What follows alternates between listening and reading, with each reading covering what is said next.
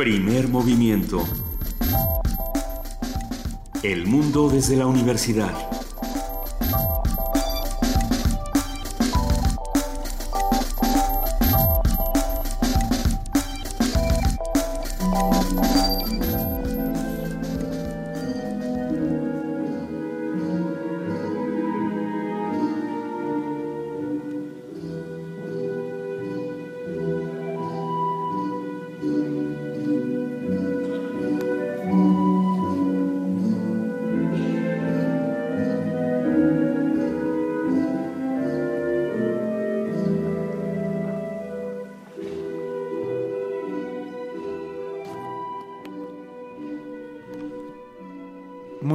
Son las 7 de la mañana con 3 minutos de este lunes 8 de agosto. Estamos aquí en Radio NAM y arrancamos así primer movimiento, querida Juana Inés de esa. Querido Benito Taibo, esto fue, esto fue un pedazo que nos robamos, un pedazo del concierto del, del sábado que nos robamos. Bueno, ¿y qué es? Es Romeo y Julieta de Prokofiev, una, la, la suite de, Julieta de Prokofiev, eh, que tocó en, en en la sala Nezahualcóyotl el sábado, en la orquesta eh, del de minería, ¿no? Minería, sí. sí.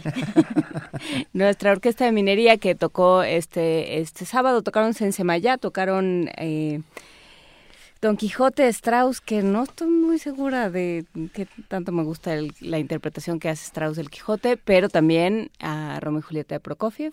Es, es ecléctico, sin lugar a dudas, el programa. Pues sí, pero todos son de la misma época, lo cual pone a Sensemaya todavía en una situación más excéntrica de lo que de lo que ya está, ¿no? De, si piensas que es se hizo al mismo tiempo que esta suite de Romeo y Julieta. Mira, qué maravilla. ¿Mm? No estará con nosotros esta semana eh, Luisa Iglesias. A cambio, T y Simpatía, el conjunto T y Simpatía tendrá cargo los micrófonos. Arsénico y Encaje. Estamos con ustedes. A cargo con, los micrófonos. Con mucho gusto. Arrancaron ya eh, los Juegos Olímpicos en Brasil. Eh, tendremos algún comentario al respecto, ya verán.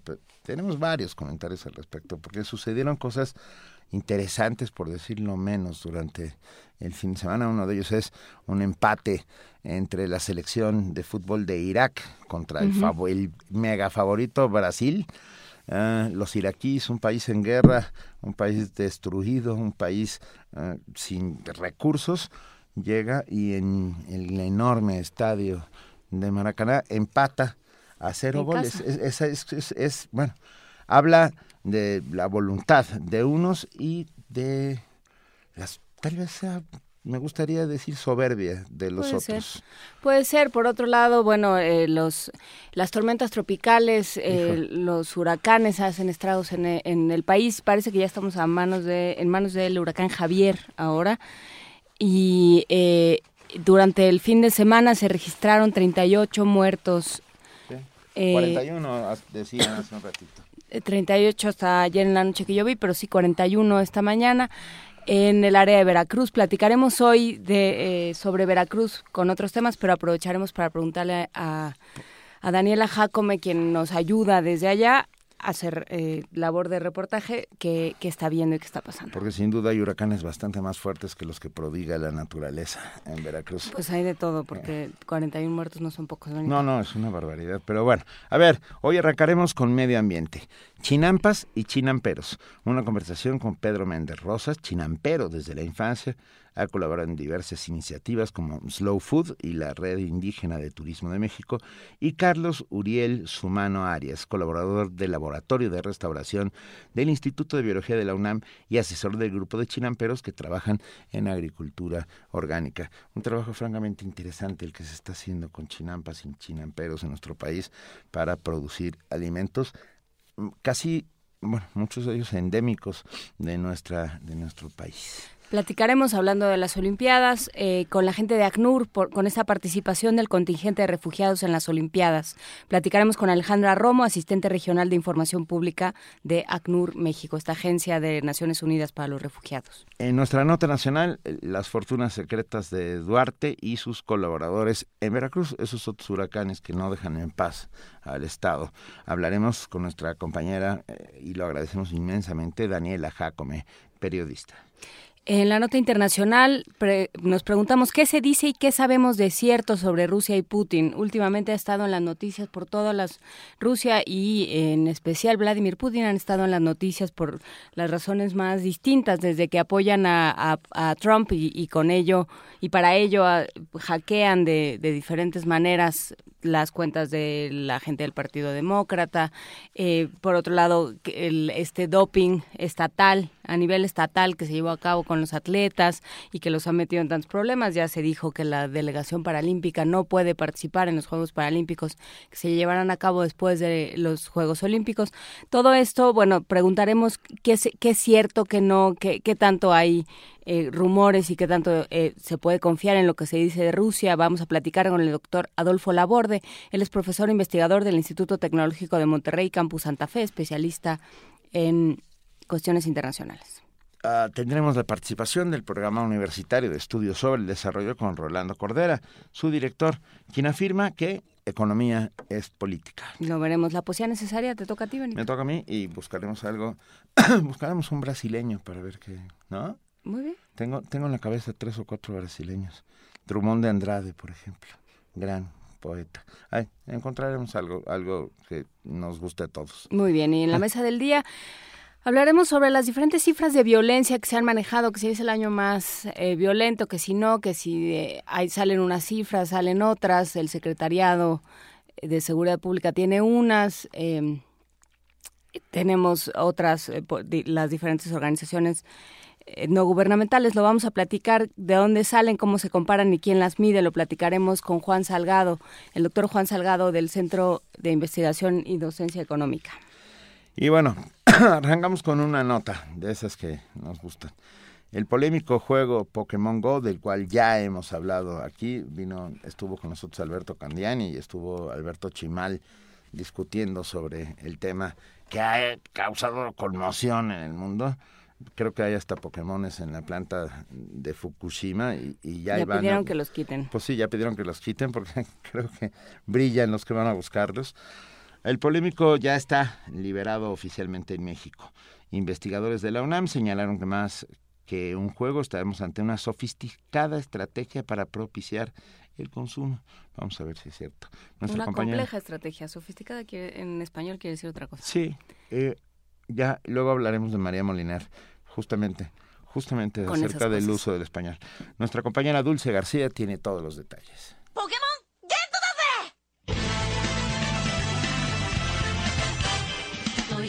A casi un mes de su lanzamiento en Australia y Estados Unidos, el juego Pokémon Go ha enganchado a más de 70 millones de usuarios. En México, la aplicación ya fue liberada de manera oficial. Muchas tiendas incluso ya ofrecen promociones para quienes ingresen a sus establecimientos a atrapar a los Pokémones. Por ejemplo, la principal cadena de hamburguesas convertirá un total de 3.000 restaurantes en gimnasios y Poképaradas. Debido a la cantidad de datos que consume el juego, varias compañías telefónicas han evaluado poner planes de Internet ilimitados para los usuarios que jueguen Pokémon Go. Pero eso es poco si lo comparamos con esto. La aplicación pide acceso a los datos de navegación del móvil del usuario, lo que a simple vista puede parecer inofensivo. Pero a decir del maestro Rubén Darío Vázquez, académico de la Facultad de Estudios Superiores Aragón, forma parte de una nueva estrategia comercial hecha a la medida de cada persona. Todo lo que nosotros hacemos con nuestro teléfono móvil, la verdad es que es como el oro negro del siglo XXI, sobre todo porque se transforma en campañas de publicidad hechas a la medida de todo, cada una de las personas que están utilizando estos dispositivos móviles. Ahora, Pokémon Go lo que ha hecho es jugar con la realidad aumentada. Los lugares que vemos en el mundo físico se les agregan componentes digitales, lo que vuelve más divertido el juego. Esto es obviamente pues una estrategia de mercado en la medida en la que nos obligan a movernos por la ciudad para capturar a los Pokémon, casualmente encontraremos algunos en unos centros comerciales o eh, algunos otros en lugares que tengan que ver con nuestro perfil.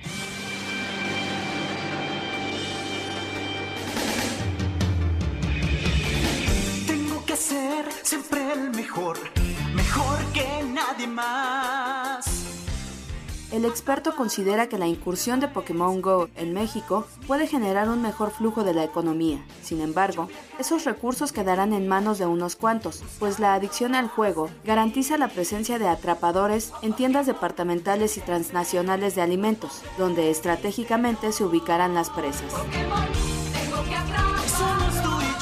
todo el mundo juega correctamente, estoy hablando no solo de los jugadores de Pokémon, sino de los desarrolladores que hacen una buena estrategia, bueno, esto podría aumentar el consumo. Si aumentamos el consumo, generamos un círculo virtuoso de la economía, ¿no? Mayor consumo, mayor empleo, mayor captación de recursos, en fin, ¿no? También esto ha generado como cierto confrontación, no ver por dónde vas caminando, tropezarte e incluso tener accidentes más serios. Por el otro lado, bueno, generar cierta adicción y esto quiero tratarlo con mucho cuidado porque, bueno, el que un videojuego genere adicción no, no es por el videojuego en sí mismo, sino por las características del usuario.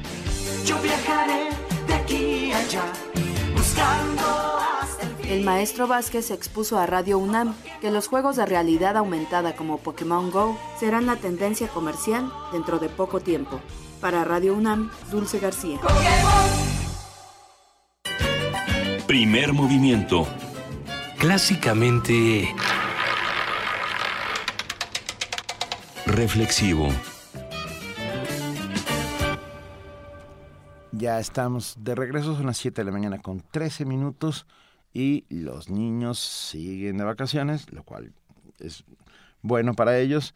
No estoy seguro que tanto para los papás, porque de repente los padres no saben qué hacer con los sí saben, pero los quieren, pues.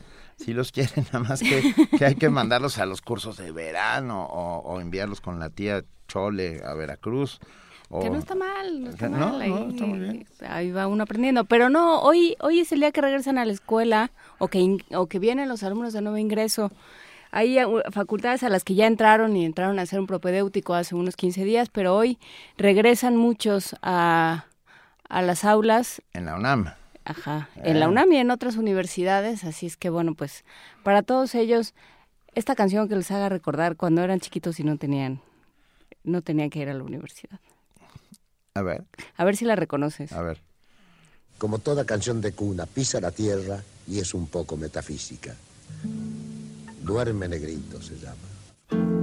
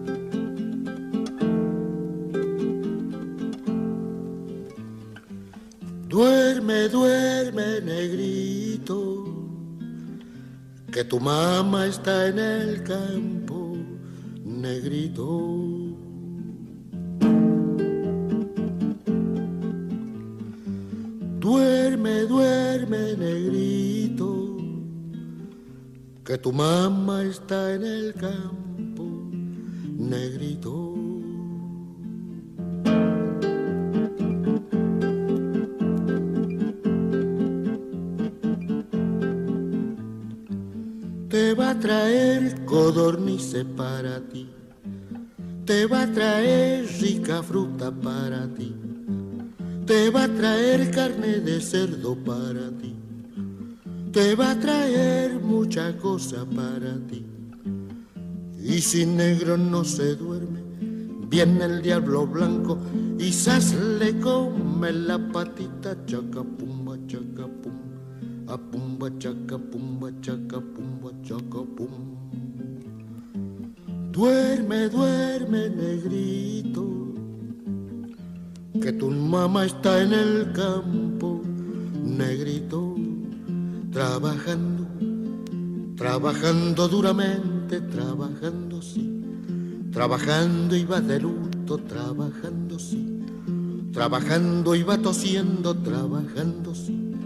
Trabajando y no le pagan, trabajando pa'l negrito chiquitito trabajando pa'l negrito chiquitito viento trabajándose, va de luto, sí, va tosiendo, sí, no le paguen sí, duramente, sí.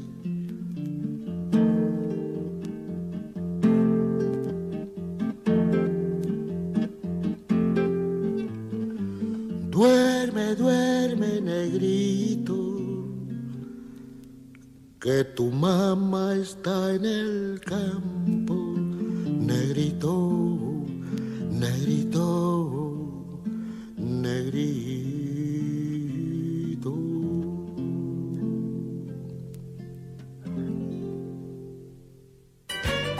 Primer movimiento. Clásicamente Reflexivo.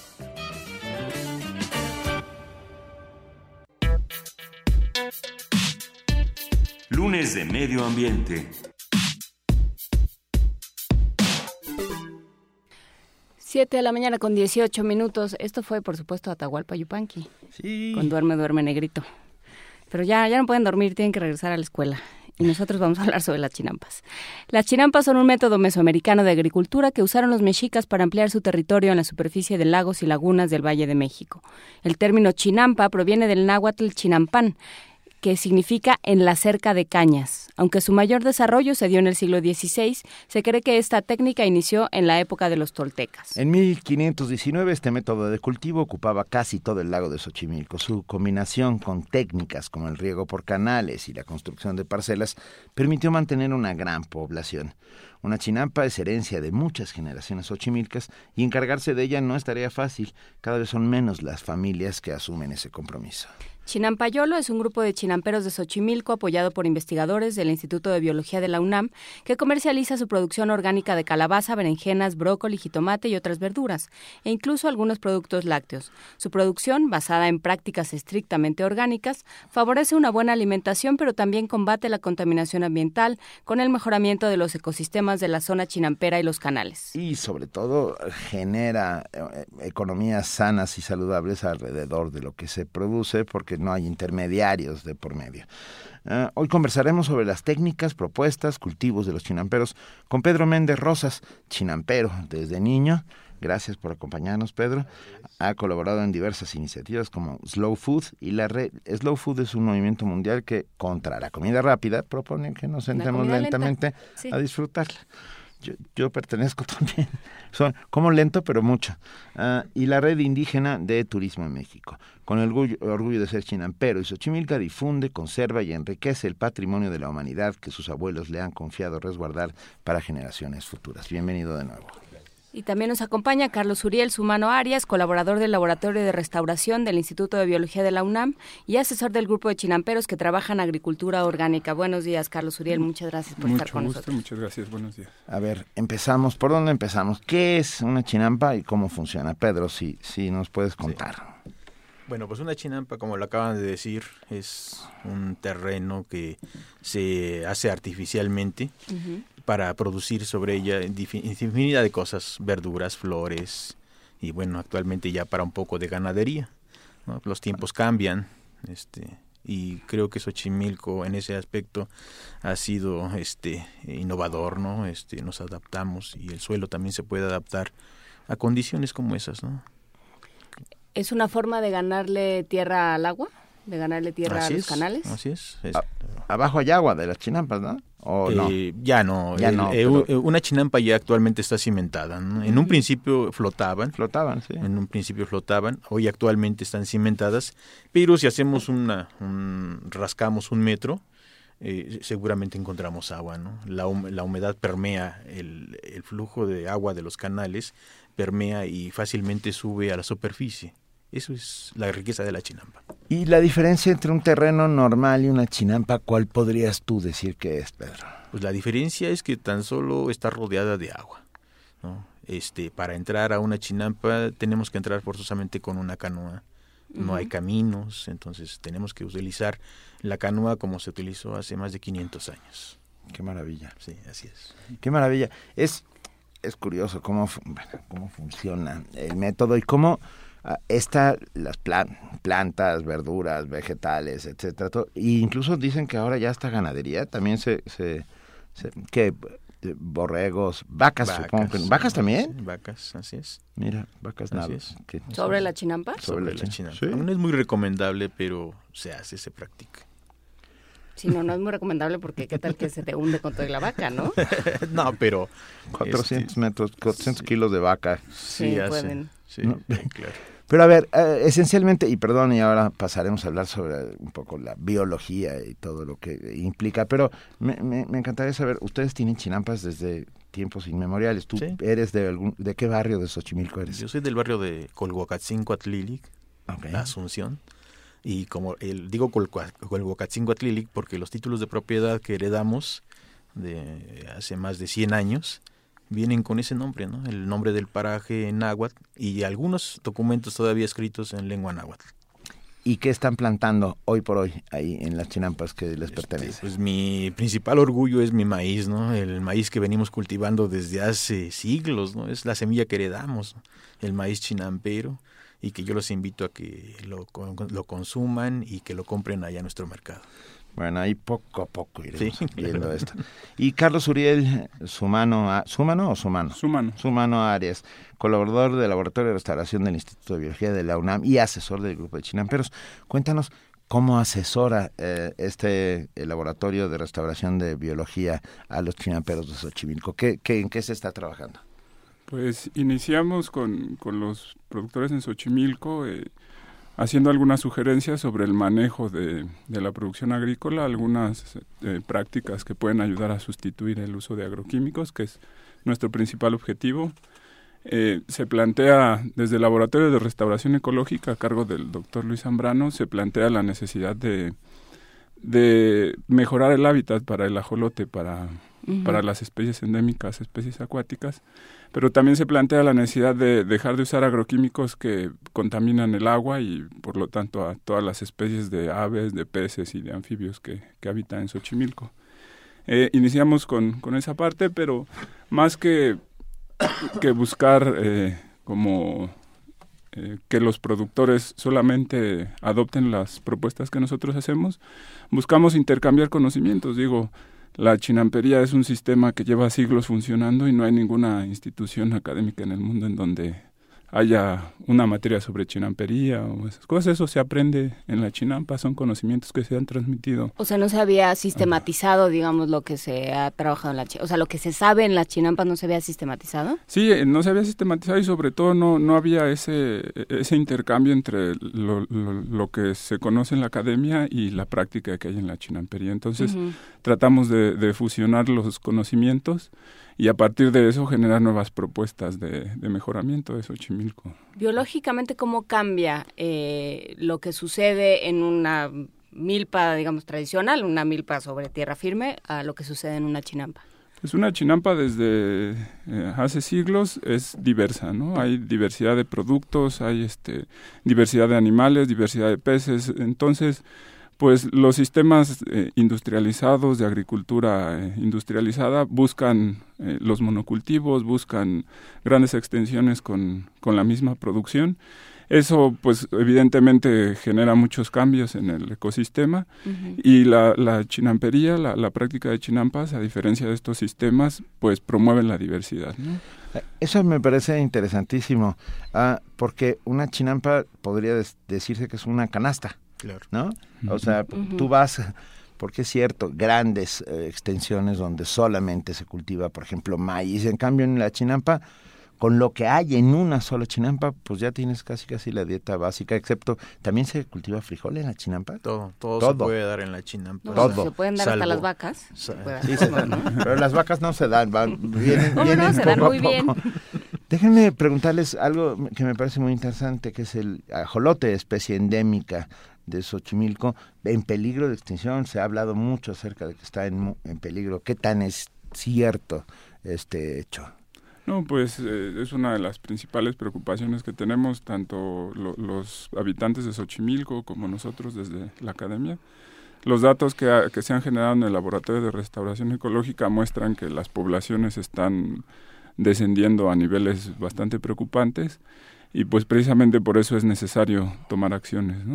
El ajolote es el depredador punta de la cadena trófica y que esté eh, disminuyendo su población nos indica que el sistema en términos generales está en un estado crítico.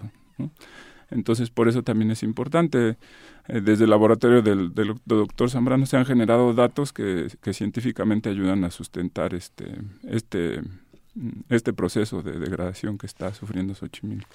Pedro Méndez, ¿cómo se ve este proceso de, de degradación de Xochimilco del que habla Carlos Uriel Sumano? Pues yo lo he vivido de mano propia. ¿no? De- Por eso este, pregunto.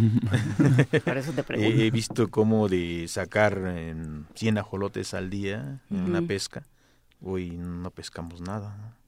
Entonces es muy preocupante, es bastante preocupante, porque antes nos alimentábamos del ajolote y hoy ya no lo tenemos. ¿no? ¿Y esto a qué se debe? ¿Qué es lo que han visto ustedes que cambia? Pues todo, todo. El agua, la actividad en el mismo lago, todo, ¿no? Este, pues tan solo la, el turismo malintencionado, esas lanchas que pusieron de vigilancia que no sirven más que para contaminar, pues todo, todo, todo, todo influye. ¿Quiere decir que tienen motor esas lanchas de Sí, vigilancia? sí. Eh, Y están tirando gasolina y aceite, a los Aceite, canales. Sí, así es. así es. ¿Qui- qui- ¿Quién cuida que los canales de Xochimilco y toda la chinampería esté limpia? ¿Es un trabajo colectivo? Pues nadie, Ah, vamos a decirlo, ¿no? Nos damos cuenta todos, hasta las autoridades se dan cuenta de que de que hay contaminación, ¿no? Que ellos mismos están generando contaminación y ahí hacemos oídos y ojos sordos, ¿no? Perdón, ojos, bueno. Ojos Sí, ciegos no, no, ojos ciegos, perdón. Este, porque, pues la verdad, este, vemos, ¿no? Hasta, hasta qué grado llega la contaminación de los motores fuera de borda, de este, del turismo que tira la basura al lago. Entonces, todo eso afecta, ¿no? No hay una autoridad chinampera, por llamarlo de alguna manera, aparte de la delegación, quiero decir, entre ustedes no están organizados para eh, conservar y proteger a, a su fuente de recursos. Eh, yo creo que no hay. No. No. conozco a ninguno que esté organizado. Anteriormente uno individualmente reclamaba, ¿no? pero pues uno es poca fuerza, no le hacen caso. No hay definitivamente una organización que, que diga, pues, este, vamos a reclamar, vamos a hacer voz para que esto se pare.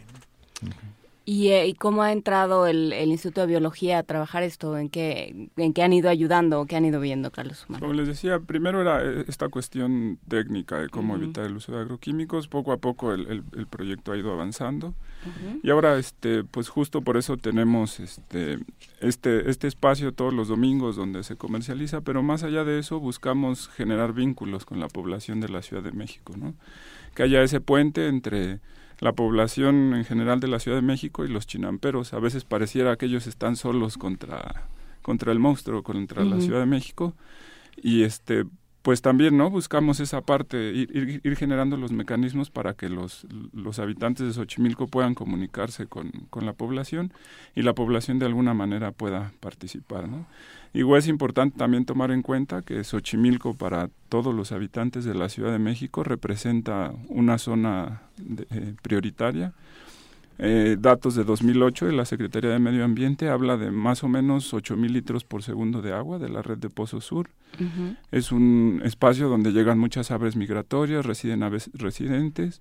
Los suelos de las chinampas, por sus características de formación, son suelos con alto contenido de materia orgánica. Esto quiere decir que son suelos que ayudan a capturar carbono para toda la población de la Ciudad de México. Además, este, pues la- las áreas verdes, los árboles, también zonas de producción de oxígeno, de captura de carbono. Entonces son muchos los beneficios eh, que tenemos en la Ciudad de México gracias a Xochimilco. Y pues es importante que la población de la Ciudad de México conozca esto, sepa esto y de alguna manera pueda participar. ¿no? Perdón, yo eh, recordaba ah, hace un par de años un artículo en donde se hablaba de que están regresando algunas especies a Xochimilco, garzas, gallaretas, etcétera. Que bueno que hasta, hasta por ahí había un pelícano. No sé si qué tan cierto sea esto. Sí, digo, los pelícanos este, llegan para más o menos mm, octubre, noviembre y estarán hasta enero, a veces febrero en, en la zona de Chinampas. Y este, solamente que la urbanización también ha estado reduciendo poco a poco la, la zona del área natural protegida. Y esto es preocupante porque también las especies cada vez tienen menos espacio en donde, en donde llegar. ¿no? Pero pues digo, mientras más grande se haga la, la, participación de los habitantes de Xochimilco y existe este vínculo con la población de la Ciudad de México, pues podemos tener esperanzas de, pues de que este lugar se conserve para que las aves migratorias eh, continúen llegando. Mm, es eh, patrimonio cultural de la humanidad, Xochimilco, pero es un área natural protegida, y esa es, la pregunta. Si también es un área natural protegida, y entonces no, no entiendo, siendo un área natural protegida, ¿por qué no se establecen los mecanismos necesarios para protegerla? Sí, a veces también nosotros nos preguntamos lo mismo. ¿no? bueno. A ver, es que hay una cosa con Xochimilco, que es que eh, se les más bien se le considera una zona de turismo, como, como decías tú, Pedro Méndez. Es una zona donde, donde se organizan estas fiestas interminables, donde todo el mundo se sube a la chinampa y es muy feliz, y donde se, el que no se, se emborrachan, se caen, etcétera, hacen cualquier cantidad de desmanes. Eh, ¿Eso cómo afecta? O sea, porque uno no, como que parece difícil de, conciliar esta idea de un lugar con sus especies endémicas, con su agricultura sustentable y tal, o sea, una área agrícola de la ciudad junto con este foco de turismo tan tan fuerte de la Ciudad de México.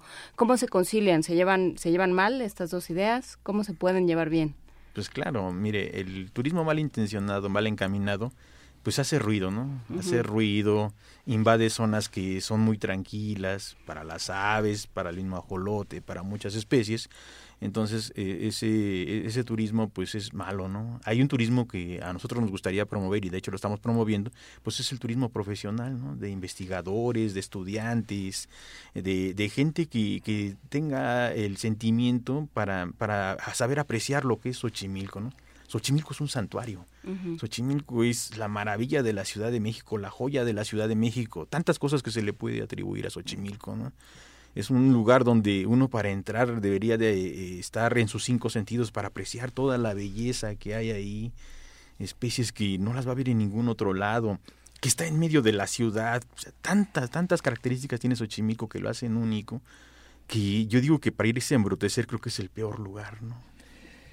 Y en cuanto a ser, es, una suerte de reserva de la biosfera, ah, se produce ah, oxígeno en Xochimilco, te pregunto, pues, biólogo. hay captura de carbono. Definitivamente, el, el, aguejote, especie endémica de Xochimilco, los árboles que ayudan a sostener a las chinampas, pues son una especie que ayuda mucho a producir oxígeno, ¿no? Eh, también es importante, les digo, tomar en cuenta que que la captura de carbono en los suelos de las chinampas, insisto, es impresionante, ¿no? Suelos negros llenos de materia orgánica que están siendo eh, para la ciudad un, un, sostén muy importante. Y entonces, bueno, pasemos a esta parte de la comercialización. ¿Qué es lo que están haciendo? ¿Cuál es el esfuerzo que están haciendo los fines de semana, Pedro Méndez? Eh, pues el esfuerzo es conjunto de, parte de los investigadores y de parte de los productores para este, llevar productos de la mejor calidad a, las familias. Tenemos un sistema en donde eh, estamos este, de cierta manera purificando el agua para que se rieguen nuestras verduras con una mejor calidad de agua. Eh, estamos este, produciendo una gran variedad de cosas que ofrecemos ahí en el mercadito. Eh, este, y bueno, le estamos dando a un buen precio. Creo que sobre todo estamos este, considerando que, que yo creo que lo orgánico no tiene que ser algo muy elitista. Creo que debe ser para todo el mundo. debería. Yo, a mí me sorprende mucho la palabra orgánico, porque Ah, cuando me han venido un 15% a, todo. o sea, pero me han venido a, vender un pollo orgánico y yo digo, te doy el doble si me das un pollo inorgánico. Todo es orgánico, pues, ¿no? Pero ah, orgánico se refiere a que no contiene pesticidas ni, ni... Y que el agua está, está, purificada y demás. Limpia. ¿Qué, ¿Qué productos podemos encontrar? ¿Cómo, a ver, ¿cómo se llama el mercado? ¿A qué horas abre? ¿Qué productos encontramos? ¿Por dónde entramos? ¿Por dónde entramos? Es otro tema en Xochimilco. Bueno, entramos sobre la calle eh, que viene del embarcadero Cuemanco, que se dirige hacia lo que es, eh, nosotros le llamamos La Cali. La Cali es un club deportivo. ¿Qué quiere decir casa en el agua? Eh, casa, del agua, así es, así es. Nosotros estamos casi a la entrada después del campamento de la DGCOH. Estamos ahí todos los domingos. Después ¿De, las 11 de la mañana nos ponemos y hasta como a las 3, 4 de la tarde. ¿Y qué encontramos? Encontramos jitomates, lechugas, calabazas, elotes, ahorita es el tiempo del elote, este, berenjenas y bueno, muchas otras cosas más. Pero- Lácteos. Ah, lácteos también. De las vacas. quesos. De las vacas que viven en la chinampa. Pero a ver, ah, es tiempo de lluvias, eso quiere decir que también hay eh, hongo. Sí. Qué rico. El hongo, desafortunadamente el hongo de la chinampa no es muy recomendable para comer. Porque, ok, Es, qué bueno este, tiene una gran salinidad del suelo y otras condiciones que no lo hacen muy apto para comerse el hongo. Se da, pero no se come. Nos, nos escriben todos los días eh, nuestros amigos que hacen comunidad aquí en Primer Movimiento y pregunta a Guillermo, y no sé a qué se refiere exactamente, pero bueno, a ver, entre todos lo dilucidaremos. ¿Dónde consigo tortillas originales? ¿Las de Moctezuma? No, sé, pues es que... ¿Quieres las de Moctezuma? ¿Cuáles son Con las la masa madre de originales? Sí, Moctezuma. la masa madre de Moctezuma. ¿Qué, qué quieres decir ¿Hay con- tortillas en la... pero ¿Hay Eh, tortillas en el mercado? No, no estamos, ahorita no estamos ofreciendo tortillas, pero hay maíz. Y con pues, ese maíz se puede hacer la tortilla Claro, original que supo. claro, o o claro. hablas de tor- original y copia, es de Guillermo. Acláranos, porque toda tortilla viene con original y copia. Claro. O sea, en México nos comemos dos tortillas que en cada taco. A menos de que el taco esté... Bueno, no, vamos a tener aquí una discusión sobre el taco. Xochimilco, Patrimonio Cultural de la Humanidad, Reserva de la Biosfera, un sitio, como tú dices, una joya que debemos conservar y preservar entre todos. Recomendaciones para aquellos que vayamos a visitar Xochimilco. ¿Cómo, ¿Con qué ojos y con qué actitud deberíamos ir hasta Xochimilco? Yo creo que con la mejor actitud, la, acti- la actitud de aprender, ¿no? Porque Xochimilco tiene mucho que enseñar. Este es un, un santuario, vuelvo a repetirlo, y como santuario debemos de tener el respeto, ¿no? Debemos de tener el respeto y debemos ir con una mente abierta, porque lo primero que vemos es el agua negra, ¿no? Y eso los investigadores no me lo dejarán mentir. El agua en Xochimilco nunca fue cristalina. Limpia sí fue, pero cristalina nunca lo fue. ¿Por qué? Por lo que acaban de decir, la tierra, la tierra siempre Tiene fue fondo negra. cenagoso, ¿no? Exactamente, entonces el agua nunca fue este así transparente completamente. O sea, no está sucio. No está sucio.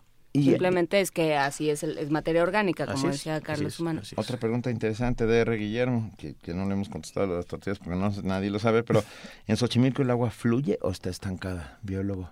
No, pues eh, el agua tiene, digo, a- anteriormente había eh, más corrientes de las que existen, ¿no? Pero eh, hay, hay zonas en Xochimilco, en algunas zonas fluye más, en otras menos, pero pues generalmente el agua en Xochimilco es un movimiento muy lento, pero, pero siempre está en movimiento. El agua.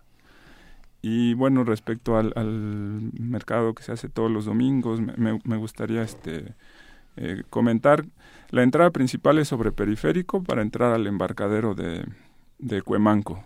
Está la, la marina, está el embarcadero de Cuemanco, pasando el, emba- el estacionamiento del embarcadero, ahí estamos todos los domingos. Digo, eh, dense la oportunidad de conocer, Pedro está todos los domingos para que platiquen con él, otros compañeros que se dedican a, a la chinampa están todos los domingos. Eh, dense la oportunidad de, de- de conocer un poquito más Xochimilco, platicando con ellos y de, de probar los productos que se tienen, ¿no? Eh, están cortando a las 8 de la mañana los compañeros y a las 11 ya está Ah, cortando el producto, o sea, dos más, fres- horas más antes, fresco ¿no? imposible. Sí, sí, sí, ¿no? Entonces... Ah, Pedro, has vivido toda tu vida en Xochimilco. Sí, sí. ¿Tú recuerdas cuando introdujeron a los manatistis que para controlar Sí. el lirio? Así es. sí. ¿Tú llegaste a ver alguno de esos manatís? Eh, nunca los llegué a ver. No, porque eran, bueno, o sea, son seres este pues huraños, ¿no? Nunca los llegué a ver, pero sí escuché. de ¿Sí ellos. los escuchaste? Sí, los escuché. Ya, ya no hay ninguno, Ya ¿verdad? no, no, pues, definitivamente no aguantaron las condiciones. Claro, con- No, al, bueno, sexto, raro. al sexto tequila el manatí. Sí, no, deja tú, no, yo creo que los mataron a base de José Alfredo Jiménez. Me mata cualquiera. Pero bueno, muchísimas gracias por estar con nosotros. Queda hecha la invitación a conocer Xochimilco, a, a ir a Xochimilco a, a ver, a estar ahí y Perdón, es que ya tortillas contestó de maíz tradicional no importado y nixtamalizado artesan- artesanalmente, no excediéndose en cal. Eso, Sí. A eso se refiere con tortillas originales. Pero yo creo que sí puedes encontrarlas, porque si Claro. hay, si hay el maíz Sí, sí. que pues, producen las chinampas de Xochimilco, es maíz endémico, mm, quiere decir que no es importado, eh, se nixtamalizará ah, tradicionalmente. ¿Por qué no te acercas, R. Guillermo? Es más, pronto nos veremos ahí en Xochimilco. Muchísimas gracias a los dos por Sábados y domingos, solo domingos. Domingos. Los domingos a partir de las 10 de la mañana. Ahí está el mercadito. Tianquisquilit. El Tianquisquilit. Tianquisquilit. El mercado de las cosas el verdes. mercado de las cosas verdes. Ah, qué bonito, el mercado, de, las cosas. Yo me voy a llevar mi, mi canasta el próximo domingo. Pasaremos por ahí. Mil gracias a los dos. Un inmenso placer, Carlos Uriel Sumano Arias, colaborador del Laboratorio de Restauración del Instituto de Biología de la UNAM y asesor de los compañeros chinamperos que trabajan en agricultura orgánica, y Pedro Méndez Rosas, chinampero de corazón. Gracias a los dos. Un, un placer tenerlos con nosotros. Un gusto estar con ustedes. Muchas gracias. Vamos a escuchar Agua es Vida de la banda filarmónica SECAM, este disco de sones de tierra y nube que nos dejó Susana Harp. Vamos a escucharlo. Muchas gracias.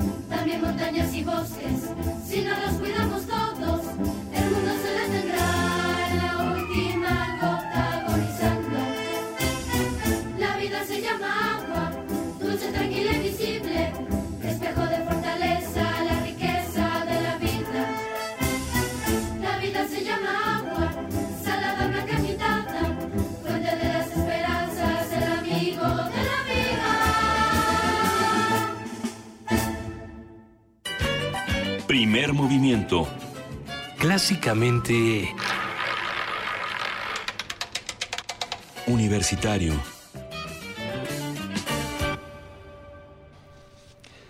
Estamos de regreso, cita de la mañana, 45 minutos, 8 de agosto. Vayamos todos a comprar agricultura producida por nuestros campesinos, sin intermediarios. Este, bueno, vamos a enterrarnos qué se está haciendo en Xochimilco, cómo funciona. Vale, vale la pena. Al lugar de las cosas verdes, eso me gustó mucho. Al mercado de las cosas verdes, pero en otro tema ya está con nosotros Alejandra Romo, asistente regional de información pública de la Agencia de Naciones Unidas para los Refugiados, ACNUR, México. ¿Cómo estás, Alejandra Romo? Buenos días. Hola, muy bien, gracias. Buenos días. Oye, cuéntanos, ¿qué, qué pasó con eh, este contingente de refugiados eh, que desfiló en la inauguración de los Juegos Olímpicos? ¿Quiénes son? ¿De dónde salen? Claro, este, sin duda es un suceso histórico que ha sido iniciativa del Comité Olímpico Internacional en colaboración con ACNUR y que llega en un momento crucial, pues el número de desplazados forzosos nunca había sido tan alto. Estamos hablando de 65.3 millones de refugiados, desplazados internos y solicitantes de asilo en el mundo. Este, los 10 atletas que conforman el equipo olímpico de refugiados han sobrevivido grandes adversidades y son una fuente de inspiración. Cinco de ellos crecieron en el campamento de refugiados de Kakuma, al norte de Kenia. Es el caso de los cinco corredores de Sudán del Sur. Dos de los miembros del equipo, Yolanda y Popole, de la República Democrática del Congo, perdieron a sus padres cuando niños y crecieron en un centro para niños y niñas desplazados internos en Kinshasa. Ahí conocieron el judo y después de años de entrenamiento bajo condiciones de represión, decidieron buscar asilo en Brasil durante el Campeonato Mundial de Judo en Río en 2013. Jonas se huyó de Etiopía, ahora vive en Luxemburgo y trabaja como taxista cuando no está entrenando.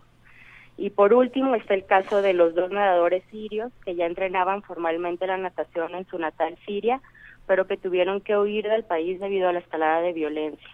Rami actualmente vive en Bélgica, donde entrena nueve, meses, nueve veces a la semana.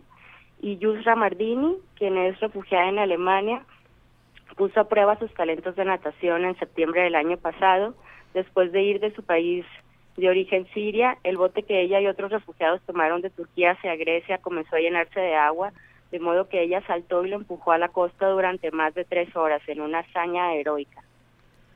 Y ayer ganó su hit eliminatorio en las, com- en las Exactamente, ayer competencias. ganó la serie. Sí, Ajá. fue, fue muy emocionante verla. Sí, estamos muy emocionados con este equipo de refugiados compitiendo en Río.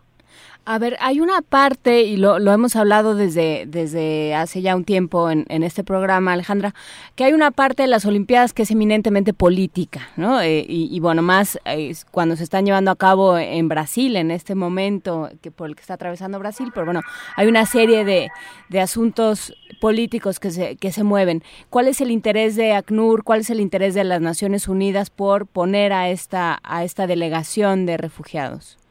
Pues esperamos que esta iniciativa ayude a cambiar los estereotipos que hay en torno a los refugiados, que el público se dé cuenta que son seres humanos como el resto de nosotros, con sueños y aspiraciones y capaz de lograr muchas cosas. No, bastante más disciplinados que el resto de nosotros, porque nosotros no, entrada, no nadamos ni corremos ni... Entrada ni- para so- primero para sobrevivir y luego para además tener la, la constancia y la disciplina para una experiencia olímpica. ¿Cómo los, cómo los capta ACNUR? ¿Cómo, eh, ¿ACNUR es, es responsable de hacer esta, esta delegación? Eh, es iniciativa del Comité Olímpico Internacional y ACNUR eh, colabora con el comité para identificar estos atletas en los diferentes campamentos de refugiados y en sus países de asilo y para este, ayudarlos a entrenar y seleccionarlos y poder escogerlos y que estén ahora compitiendo en Río. ¿Y qué va a pasar? Eh, bueno, digo, ya hay unos que están en Bélgica, en Alemania, eh, eh, el de Etiopía, que es taxista, está en dónde, me dijiste? En Luxemburgo. En Luxemburgo. Pero todos los demás, los de Kenia, los de, los de Kinshasa, ¿qué, ¿qué va a pasar con ellos después de las Olimpiadas, digamos? Después de las Olimpiadas regresan a sus países de asilo y pues esperamos que se abran muchas puertas para ellos, quizás que se abran algunos patrocinios y más oportunidades para que puedan seguir logrando sus sueños. ¿Es la primera vez que, que vemos un contingente de este tipo? Sí, es, es la primera vez, es algo histórico, es la primera vez que hay un equipo de refugiados compitiendo en las Olimpiadas. Ah, eh, es francamente emocionante, yo, yo los vi desfilar ah, y te quedas esto con la sensación de que, de, que, de que siempre hay posibilidad de otorgar asilo. México y particularmente la Ciudad de México es una ciudad de asilo y lo sabemos bien. Hay, hay una noticia que por cierto la doy así como de, de bote pronto porque el poeta serbio Shevder Barray, ah, asilado en México, que estu- estuvo viviendo durante algún tiempo en Casa Refugio Citlatepetl, acaba, logró ah, hacerse, tener la ciudadanía mexicana y acaba de ganar el- la beca del Fondo Nacional para la Cultura y las Artes. Eso es, eso es una historia de éxito en el sentido de no solo sobrevivió, sino que se adapta al, al nuevo entorno y comienza una nueva vida. Yo creo que esta es la misión justamente de ACNUR, ¿no? Lograr, lograr este tránsito entre la huida de condiciones terribles a, a- a esta apariencia de normalidad que le brinda un, Un país, país. de refugio. Claro, sí, exactamente. ¿Y cuál es el, el trabajo que queda en ACNUR, digamos, eh, cuál es su agenda en este momento más, más fuerte? En este momento estamos siguiendo muy de cerca las Olimpiadas y apoyando al equipo de refugiados. El martes, ese mañana, es la próxima competencia de Rami Anis, que esperemos le vaya muy bien, estaremos echando porras al equipo de refugiados. Pues, Bueno, nosotros también. Nosotros también, Alejandra Romo, muchísimas gracias de ACNUR México. Vamos a, a seguir a esta, a esta delegación de refugiados y les agradecemos mucho que, que lo hayan, no solo, bueno, está muy bien que lo hayan hecho, pero además que lo, que lo estén difundiendo para que lo, lo sigamos todos y nos hagamos conscientes de este asunto de, y de este problema.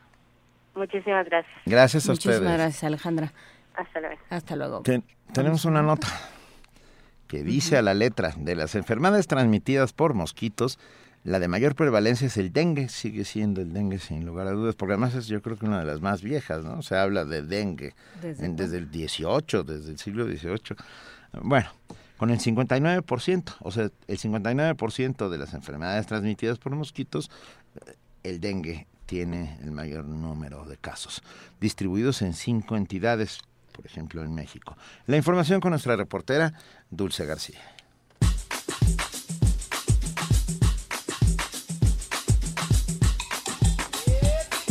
La Organización Mundial de la Salud reconoció que los atletas y visitantes de las Olimpiadas de Río de Janeiro deberán prevenir infecciones como el Zika. Las enfermedades transmitidas por vectores representan más del 17% de todos los padecimientos infecciosos del mundo. Su distribución tiene como determinantes sociales la globalización, los desplazamientos y el comercio.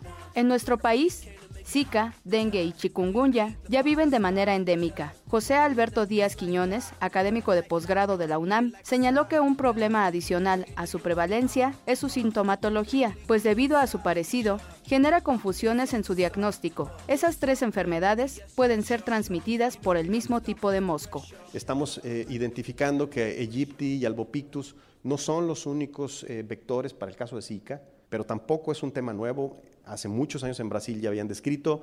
¿Qué es lo que ha cambiado? Nosotros pasamos de hacer una vigilancia de dengue a cuando se introdujo virus del oeste del Nilo y lo empezamos a ver en las fronteras, a hacer una vigilancia de arbovirus. Se nos introducen nuevos serotipos de dengue que no estaban circulando en nuestro país y entonces cambia también nuestros algoritmos eh, de vigilancia.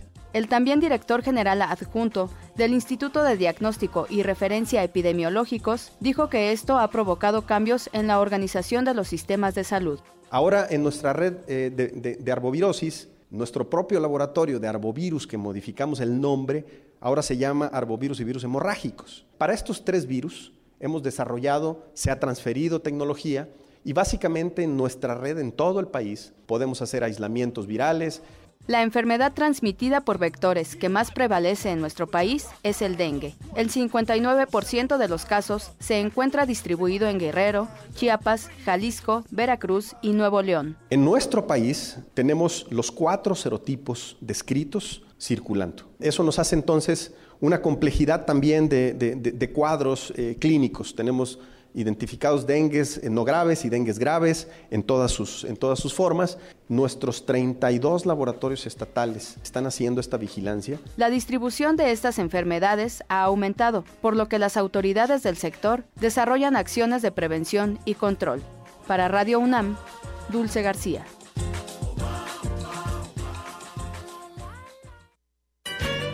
Primer movimiento. Clásicamente... Diverso. 7 de mañana, 55 minutos. Estábamos comentando algo en este momento, querida. Estábamos hablando sobre la obra El Diccionario que fuiste a ver. Ben. Sí, ayer estuvimos en el, en el teatro, en el teatro, en la sala Javier Villaurrutia del Centro Cultural del Bosque. La, la Compañía Nacional de Teatro montó el diccionario de Manuel Calzada con la dirección de nuestro queridísimo Enrique Singer. Uh -huh.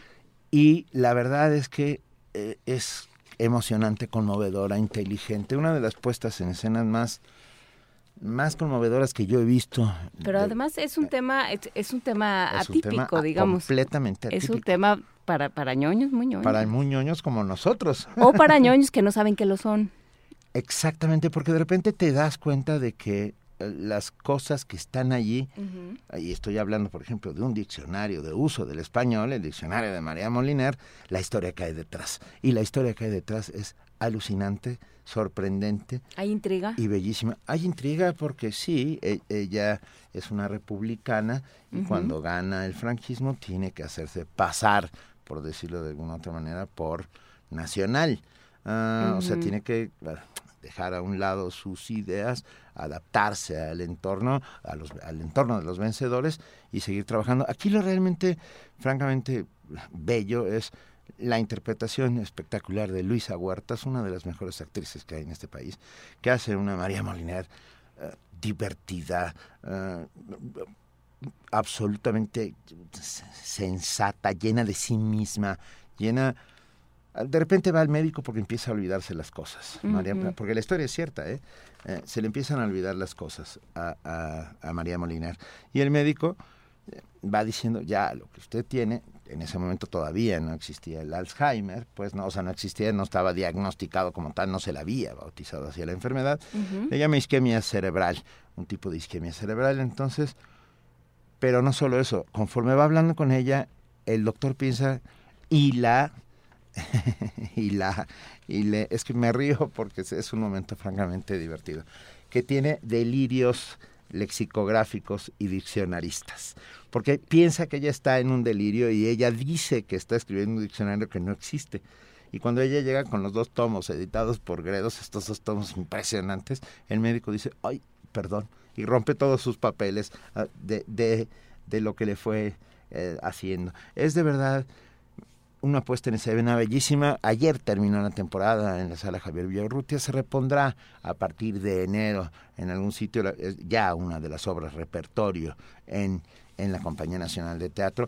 Déjenme decirles, porque todos están muy espectaculares. Luisa Huertas como María Moliner, espectacular, de verdad, con además una escenografía eh, minimalista, conmovedora, toda en blancos, eh, con hojas de papel que son las fichas del diccionario de María, en el cual trabajó más de 30 años. Es una locura. Bueno, pues es que sí. Locura. Pues es una, hacer un- imagínate es hacer un diccionario. Locura. Esa es la feria de las ficheras. A ver, em, pero ¿quién hace la escenografía? Porque en el caso de Enrique Singer, lo que es muy interesante es cómo resuelve sus problemas y- de, de escenografía. y lo resolvió maravillosamente bien. El diseño de escenografía es de Auda Caraza y Atenea Chávez Viramontes. Eh, la verdad es que... mm, Son talentosísimas. Son talentosísimas. sí. Ah, está- Enloquecidas absolutamente, pero muy buenas. Además se necesita un espacio como la sala Javier Villarrutia. Quiero decir, lo haces en un teatro más grande y, y perdería todo el encanto que tiene el poder estar tan cerca y en un espacio confinado de no más de siete metros, lleno de fichas bibliográficas, hasta en latina. Eh, Es muy bello.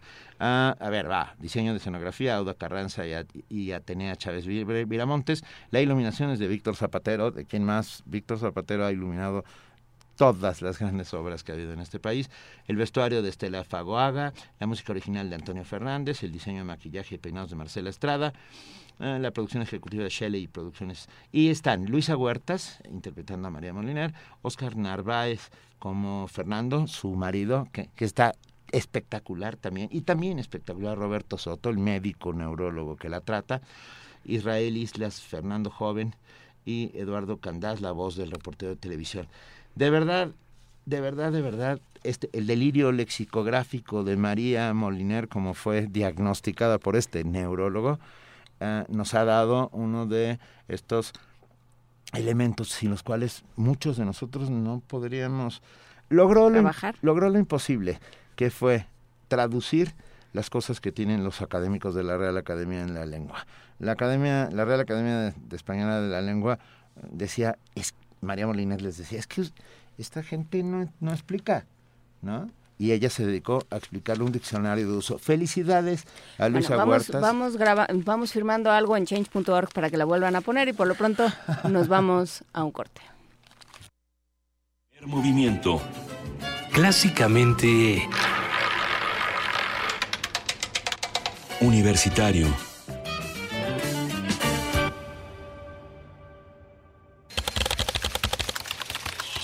Informativo.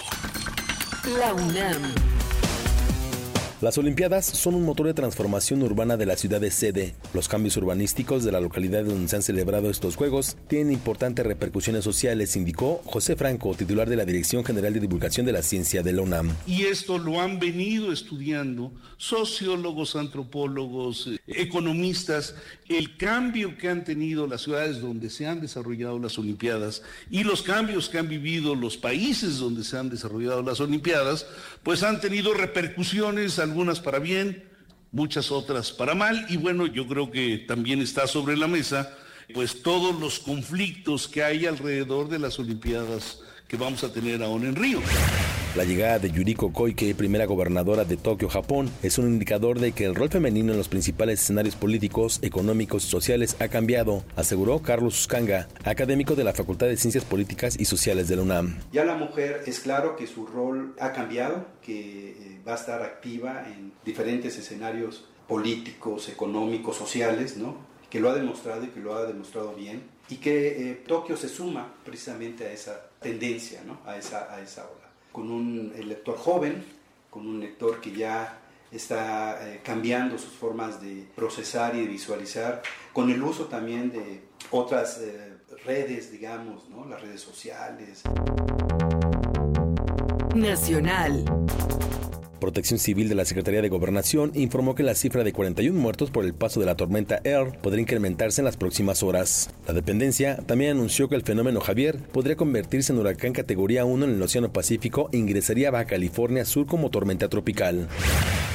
En tanto, Arturo de la Rosa, presidente municipal de Los Cabos, señaló que en Baja California Sur ya se instaló una estrategia de protección civil para enfrentar el paso de la tormenta tropical Javier. Eh, hemos venido monitoreando desde hace cinco días a la depresión tropical 11 que se ha venido que ha venido evolucionando, se ha venido conformando y hoy es la tormenta tropical Javier que se encuentra pues cerca de las costas de Baja California Sur y que su, su pronóstico o la trayectoria eh, de, este, de, este, de esta tormenta tropical apunta hacia Baja California Sur y, el primer impacto es en el municipio de Los Cabos.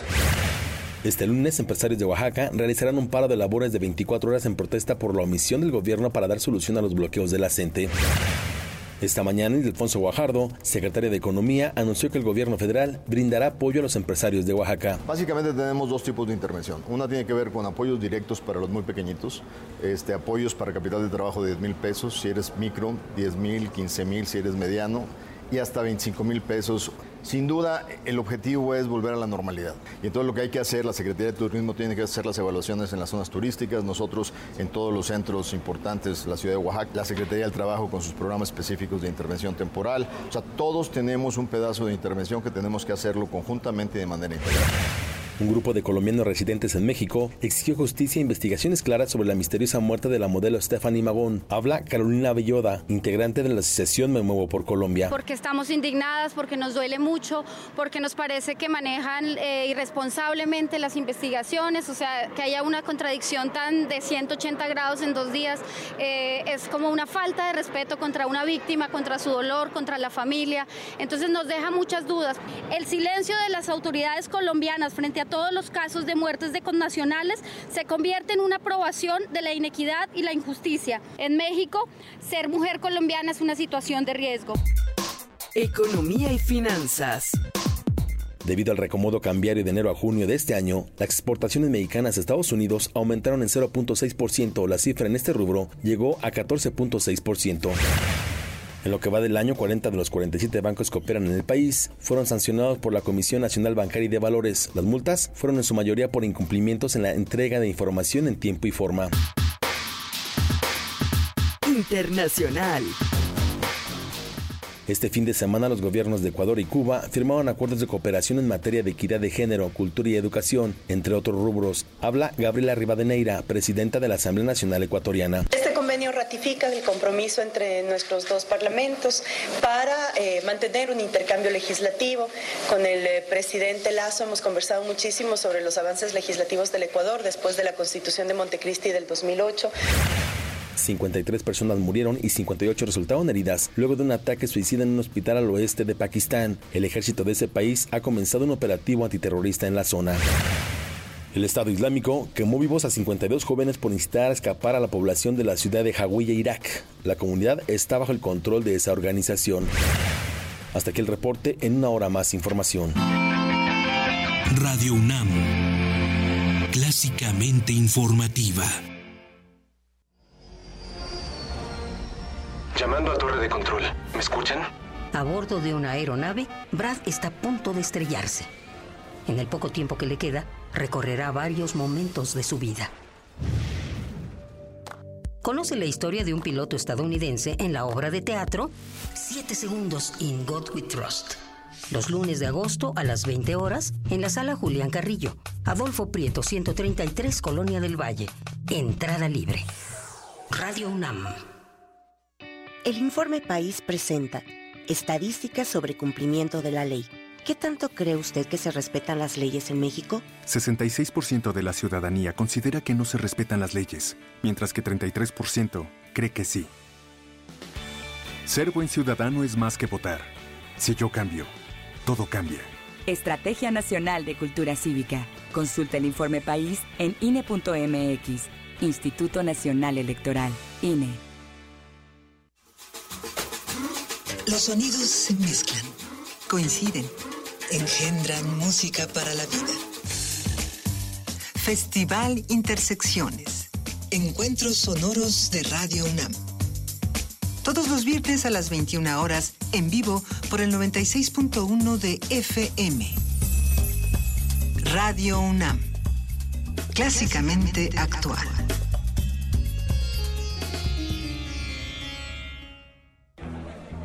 Nuevo semestre.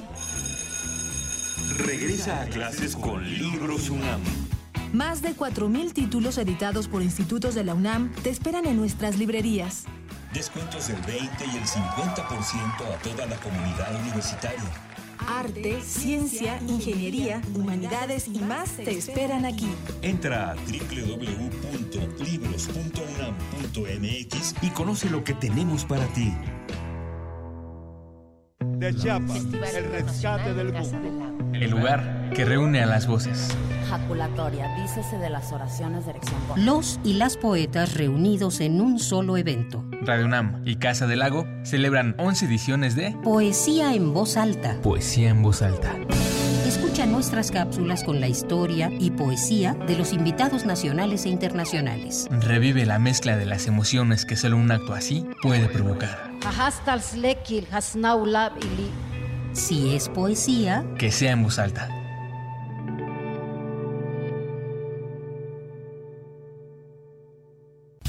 Prisma RU crece. Crece. Muy buenas tardes, bienvenidos sean todos ustedes a Prisma RU por Radio UNAM. Yo soy Deyanira Morán. Esta es la información deportiva. Se homologarán todos los procedimientos. Hasta aquí el reporte.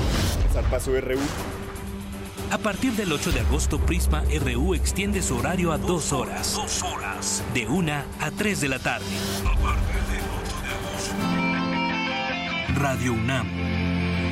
Clásicamente informativa. Primer movimiento. Clásicamente... Incluyente.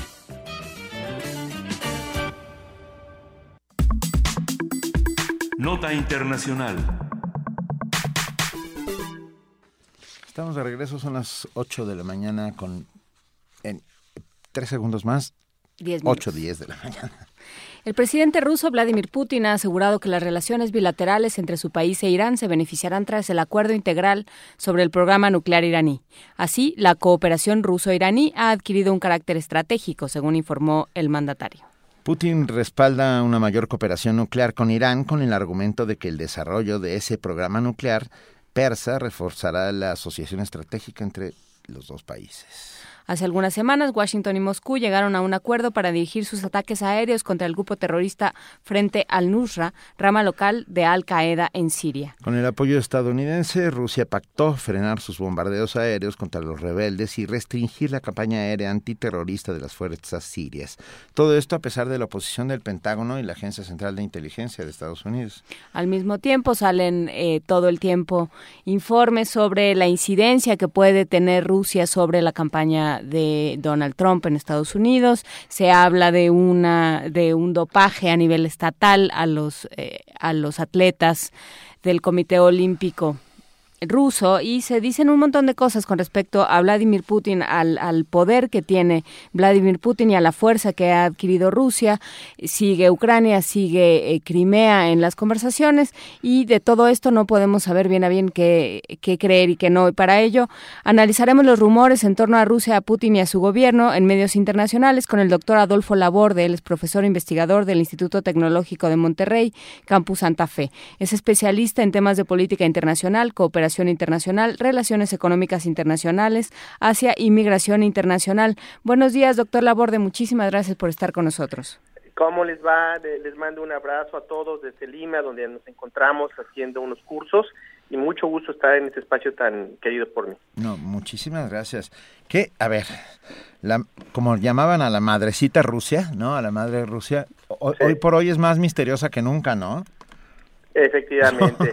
ha habido eh, una serie de, cambios, eh, eh, tanto en la política interna de este país como en la configuración de sus antiguas excolonias o repúblicas, llamémoslo así, y eso va emparejado también de una infinidad de estrategias que ha tenido desde principios de la década de este de este, de este siglo hasta hoy en día en donde ya la vemos a Rusia participando activamente en diferentes eh, situaciones, conflictos y eh, cambios en la geografía política internacional. Por supuesto, y sobre todo hay una exposición a los medios eh, que parece casi como una, una campaña. ¿cuál, es, ¿Cuál es el vínculo entre Vladimir Putin y los medios? ¿Cómo se, cómo se vale de ellos? Bueno, hay que recordar que el señor Putin ha tenido eh, un control férreo de, de, muchos actores internos en, Rusia. Los medios de comunicación no son la excepción, eh, los maneja muy bien. Eh, ha habido una campaña un poco intolerante, recordemos las expresiones artísticas de algunos grupos de rock, en donde una de ellas por criticar a, Putin, pues fueron encarceladas. Eso pues fue muy sonado. Eso es un ejemplo de lo que existe en ese país y en donde de alguna manera ha servido o los medios de comunicación han servido para poder perfilar la imagen de, de, Putin al interior y fuera de Rusia como eh, un modelo, eh, como eh, una situación emergente que ayudará a Rusia a regresar a lo que en su momento fue un gran país y por supuesto jugar del tú a tú con los otros países que, que están en el tema de las relaciones internacionales y que eh, son eh, eh, parte importante de los procesos regionales que se están dando hoy en día. Y un ejemplo de ello, ya lo comentaron ustedes, es el tema de Crimea. Otro ejemplo claro es la participación de Rusia en el conflicto de Siria. Y también, bueno, pues hoy en día, de manera muy mediática, pues se ha desarrollado el tema del escándalo de los atletas por dopaje. Por supuesto. ¿Quiénes son hoy los aliados de Rusia? Bueno, mira, Rusia acaba de firmar un acuerdo con China. Eh, este país eh, eh, y Rusia fueron en su momento, a partir de la formación de la República Popular de China, fueron aliados muy importantes. De hecho, China en esta primera etapa de los pasos hacia adelante para poder salir de la pobreza y eh, tener una serie de, de, elementos que le permitieran eh, insertarse en un mundo independiente, copió el modelo de los planes quinquenales rusos, sin embargo después hubo una ruptura. Hoy en día hay realmente una relación importante, hay una serie de acuerdos que se han firmado y que por supuesto van a, tener algo que, que, los lleve a, ser protagonistas en Asia y, en una parte de Europa. ¿Qué otro país es pues por supuesto eh, nos encontramos ante las ex repúblicas que están en Asia Menor, eh, Asia Central, en donde eh, todos estos países que termina con TAN son también parte importante de esta estrategia de la reconfiguración de, de Rusia. Y por supuesto también hay aliados intermitentes que eh, pueden ayudar y que a veces están apoyando a Rusia y a veces no. Estoy hablando de Corea del Norte, por supuesto, que tiene una, tuvo una relación importante, hoy en día es intermitente, y eh, donde también hay países que cooperan con ellos, pero también tienen problemas históricos, como es el caso de Japón. ¿Cómo podríamos yo, a partir de la caída de la Unión Soviética y los países eh, que la conformaban, o sea, de, la reestructuración de ese vasto, inmenso territorio, ah, y la llegada de un nuevo sistema, ¿cómo que a, mí me encantaría que nos contaras, perdón, eh, doctor Adolfo Laborde, un poco ideológicamente, eh, ¿quién es Vladimir Putin? O sea que es un ultranacionalista ah, de derecha, ¿qué es? Porque la verdad es bueno, que... Hay, hay, hay, que recordar un poco qué sucede eh, cuando empiezan los, los, los programas de, de, de, reestructuración de, de, quien fue el último mandatario eh, ruso, eh, de la Unión Soviética en la transición a Rusia, eh, el, el, Gorbachev, el famoso Gorbachev con la Glasnost y la perestroika. Rusia queda muy debilitada por una carrera armamentista eh, que no pudo sostener y la llevó a la quiebra, entre otras situaciones, ¿no? La caída del muro de Berlín, la polarización ideológica, eh, eh, el despegue industrial de, de, Occidente y, por supuesto, la profundización de las contradicciones que, que, había en la propia Unión Soviética. Hay un vacío de poder, hay una transición, ah, recordemos que hubo la comunidad de estados independientes, ¿no? que posteriormente termina siendo Rusia. hay un mandatario, Boris Yeltsin, hay una un vacío de poder y llega esta figura, eh, eh, Putin, que ¿quién fue Putin? Pues Putin fue uno de los eh, piezas claves en, el proceso de recolección de información, era un espía de la KGB que tiene por supuesto un espíritu muy nacionalista y se beneficia hacia alianzas con esas oligarquías viejas rusas, soviéticas, y genera una serie de alianzas muy importantes que le permiten llegar a donde está. Eh, ese es él, eh, quiere poner nuevamente a Rusia en los tableros eh, del primer orden, ha hecho una serie de transformaciones hacia una economía libre, se ha beneficiado por supuesto de los energéticos, ¿no? de la industria del petróleo y por supuesto también ha, logrado insertarse en esta dinámica con Europa en, términos comerciales. Sin embargo, a, través estas eh, complicaciones que se tuvieron con Europa, con Estados Unidos en Crimea, pues hubo una serie de sanciones que hoy en día eh, tienen a Rusia orillada y bueno, pues está buscando de alguna manera cómo eh, generar esta apertura para poder seguir sobresaliendo. Una respuesta a lo que ha sucedido en Siria es precisamente el apoyo que tiene el, gobierno ruso a Bashar al-Assad, que le permite tener una participación de primer orden a Rusia en los conflictos internacionales y mencionar algunos otros conflictos que por ahí se están asomando y en donde este país tiene una participación muy importante. ¿Como cuáles?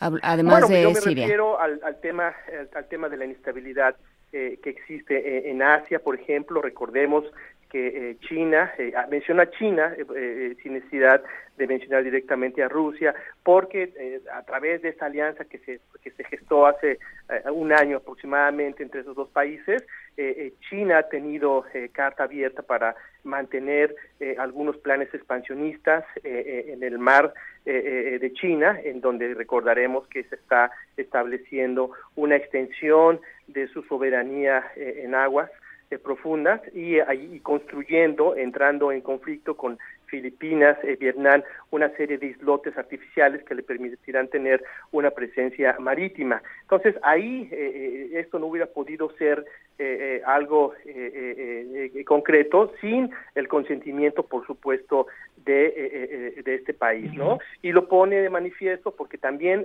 hay una gran contracción geopolítica en esa región porque Vietnam se ha acercado con Estados Unidos siendo que tradicionalmente ha tenido una cercanía con los rusos y con eh, los chinos y eso repito pone de manifiesto. Por eso hablo de esta situación y por supuesto hay otra otros otros países que están eh, teniendo también una gran participación en esta reconfiguración de Asia Pacífico que es Corea del Sur y Japón en donde sabemos que tienen un acuerdo militar con Estados Unidos y en donde no eh, hay una buena eh, perspectiva de estos acuerdos por parte de los rusos y los chinos. Sí, por supuesto. Hay, eh, se empieza a hablar en ciertos, eh, en, ciertos análisis que hacen los los académicos estadounidenses de una nueva guerra fría y que se ve exacerbada con notas como la de hace unos días del, comienzo de, la Convención Demócrata en que eh, salen una serie de filtraciones de correos ah, electrónicos que dañan mucho al, al al Partido Demócrata y Trump dice, adelante, este Rusia, si tienen más cosas, sáquenlas, por favor, lo cual, bueno, eh, se convirtió en un enorme problema porque decían, ¿qué hace usted diciendo que hace un candidato a la presidencia pidiéndole a otra a otro estado que, que vulnere nuestra nuestra seguridad. Entonces, eh, ¿qué, ¿qué, pasa ahí? ¿Hay una nueva guerra fría? ¿Qué es lo que está pasando entre Rusia y Estados Unidos? Mira, mira, no sé si estemos ante ante una nueva guerra fría porque eh, creo que las condiciones eh, políticas, ideológicas, económicas han cambiado de manera sustancial en el mundo. Eh, la Guerra Fría, se, como bien la comentas, se le acuña a este enfrentamiento de, guerra de baja intensidad, donde había un enfrentamiento ideológico, hay una serie de, de, películas, de libros que hablan de ese, de, de, esa guerra ideológica, pero también tenemos la parte económica. La parte económica era fundamental, los modelos económicos de una economía estatizada, donde existía un mecanismo eh, que se le denominó el CAME, esta, esta cuestión eh, de ayuda mutua ¿no? entre los miembros de los países eh, que tenían cierta relación con los soviéticos, ¿no? países satélites donde existía el trueque, Cuba misma se benefició mucho tiempo de ese CAME, y estaba la otra parte, ¿no? estaba la OTAN, estaba esta configuración de los países occidentales. Ahí sí podemos hablar de una, un enfrentamiento no solamente ideológico, sino comercial en los modelos económicos. Hoy en día, pues, eh, algunas, algunos eh, elementos de esa guerra fría han cambiado. Yo lo, me atrevería a pensar que nos encontramos ante enfrentamiento de potencias eh, emergentes o potencias que quieren un papel mucho más libre, mucho más autónomo en las relaciones internacionales y que no entramos en un conflicto ideológico, sí de intereses nacionales, sí de, de, búsqueda del poder en términos de la teoría realista, pero no eh, en una cuestión eh, ideológica eh, en temas, porque Rusia sigue un modelo de economía de mercado, los aliados de Rusia lo están haciendo y al final de cuentas pues están chocando sus intereses en donde Estados Unidos quisiera tener un protagonismo. Sin embargo, se ha dado cuenta que estos estos actores de alguna manera logran desestabilizar el mundo y por supuesto se tiene que sentar a negociar con ellos. Y, hablando de aliados y de enemigos y de potenciales enemigos, ¿qué podemos hablar o qué podemos decir, doctor Adolfo Laborde, acerca de las relaciones entre Rusia y Ucrania después de... Bueno, ese es un tema latente, ¿no? Está ahí, eh, de hecho el, el, enfrentamiento sigue, eh, eh, hay, eh, hay, un, hay una situación complicadísima, ¿no? Los ucranianos se sienten amenazados, no, ha, no ha habido realmente un, un acuerdo de paz, ¿no? Se, se, se, dio un alto al fuego, pero eso no significa que Rusia siga intentando a través de esos milicianos, a través de, de, de, de, estos grupos de choque, tratando de estabilizar la frontera con Ucrania. Y eso, repito, me parece que en términos ya muy reales, muy palpables, eh, eh, dio el paso de una Rusia que tenía una capacidad importante en términos eh, de presencia, pero, pero, pero prácticamente lo vemos en términos ya de acción, de táctica, de operaciones de, de, su ejército, de sus grupos especiales en, en el, conflicto de, Ucrania. Por lo tanto, ahí, gracias, por supuesto, al apoyo de los europeos, ¿no? Hay que recordar que hubo un embargo, ¿no? Que se le amenazó a Rusia, se le condicionó y se le dieron ciertas pautas para que dejara de eh, estar eh, tratando de expandirse territorialmente y dejara, eh, digámoslo así, en paz a Ucrania. Eso logró que hubiera un alto al fuego, que el conflicto dejara de tener el, matiz que, se tuvo, pero no significa que esto ya se haya solucionado. No, no se, no, no se ha solucionado, sigue ahí y, y sigue también la incidencia en Siria.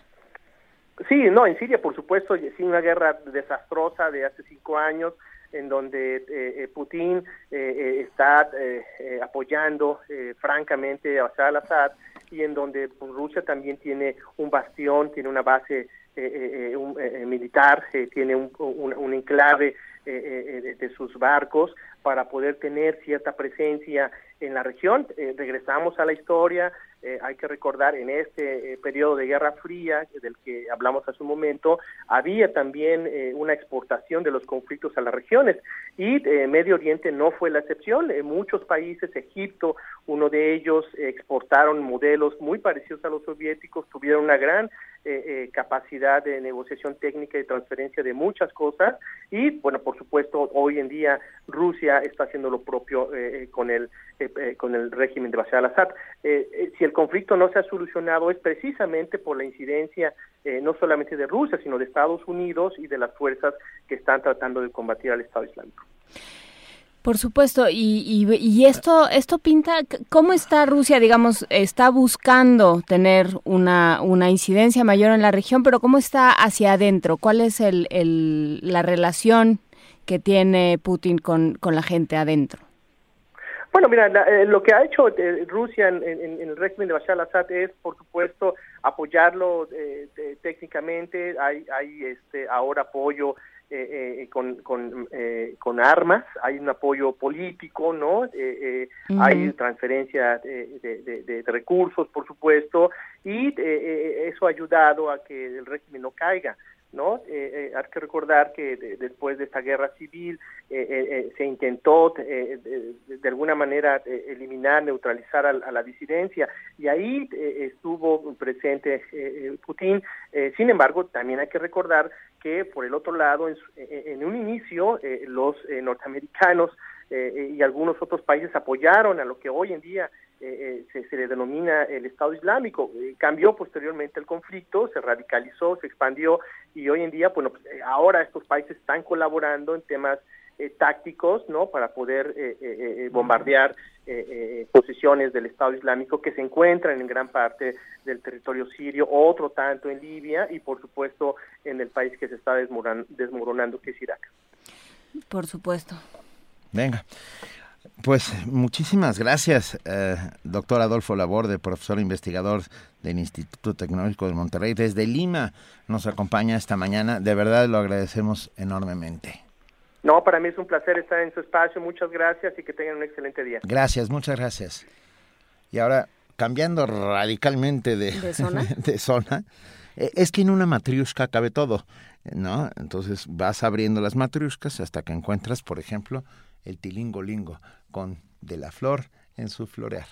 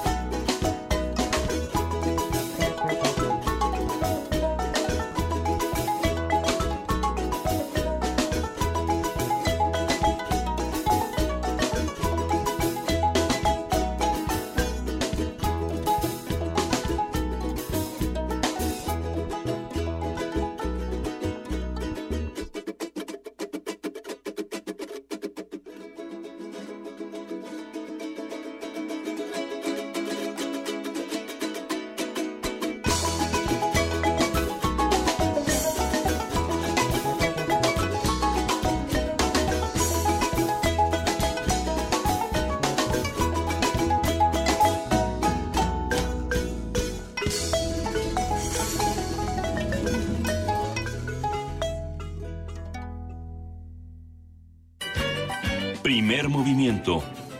Clásicamente... Universitario. Estamos de regreso, son las 8 de la mañana, 32 minutos, y me acaba de dar un dato francamente interesante, curioso y, llamativo, sin duda, mi querida Juana Inés de esa. Échalo. Pues sí, estaba eh, hablando sobre los Juegos Olímpicos, que muchas gracias a quien nos habló y nos dijo que no son Olimpiadas, sino Juegos Olímpicos. Em, hablando de los Juegos Olímpicos, resulta que Michael Phelps, para variar, concursó y ganó. Sí. Su medalla número 23, me decías, ¿no? Sí. Y eso lo convierte, o sea, digamos que si Michael Phelps fuera un país, sería el 40, número 47 del mundo en, la cantidad de medallas que ha ganado. Es, es el hombre que ha ganado más medallas en la historia. Nadie, nadie ha logrado ese número tan eh, salvaje de medallas. Ayer fue su 19 de, de oro en este relevo 4 por 100 estilo libre con el resto de... Y luego, en segundo lugar, los franceses y en tercer lugar, los australianos. Ah, esta justa olímpica, estos Juegos Olímpicos que se están desarrollando en, Brasil, han sido muy interesantes en muchos sentidos. Por un lado, ya lo hablamos hace un rato, eh, esta, esta delegación de atletas refugiados interesantísimo lo que está sucediendo con ellos. Han pasado algunas cosas. El equipo mexicano de fútbol olímpico que está eh, defendiendo su, su oro, eh, conseguido hace cuatro años en Londres, empezó con paso curioso, empatando a dos con Alemania. Y luego ayer, ayer no, fue el, antes de ayer, jugaron con Fiji, con Fiji, iban perdiendo 1-0 en el primer tiempo.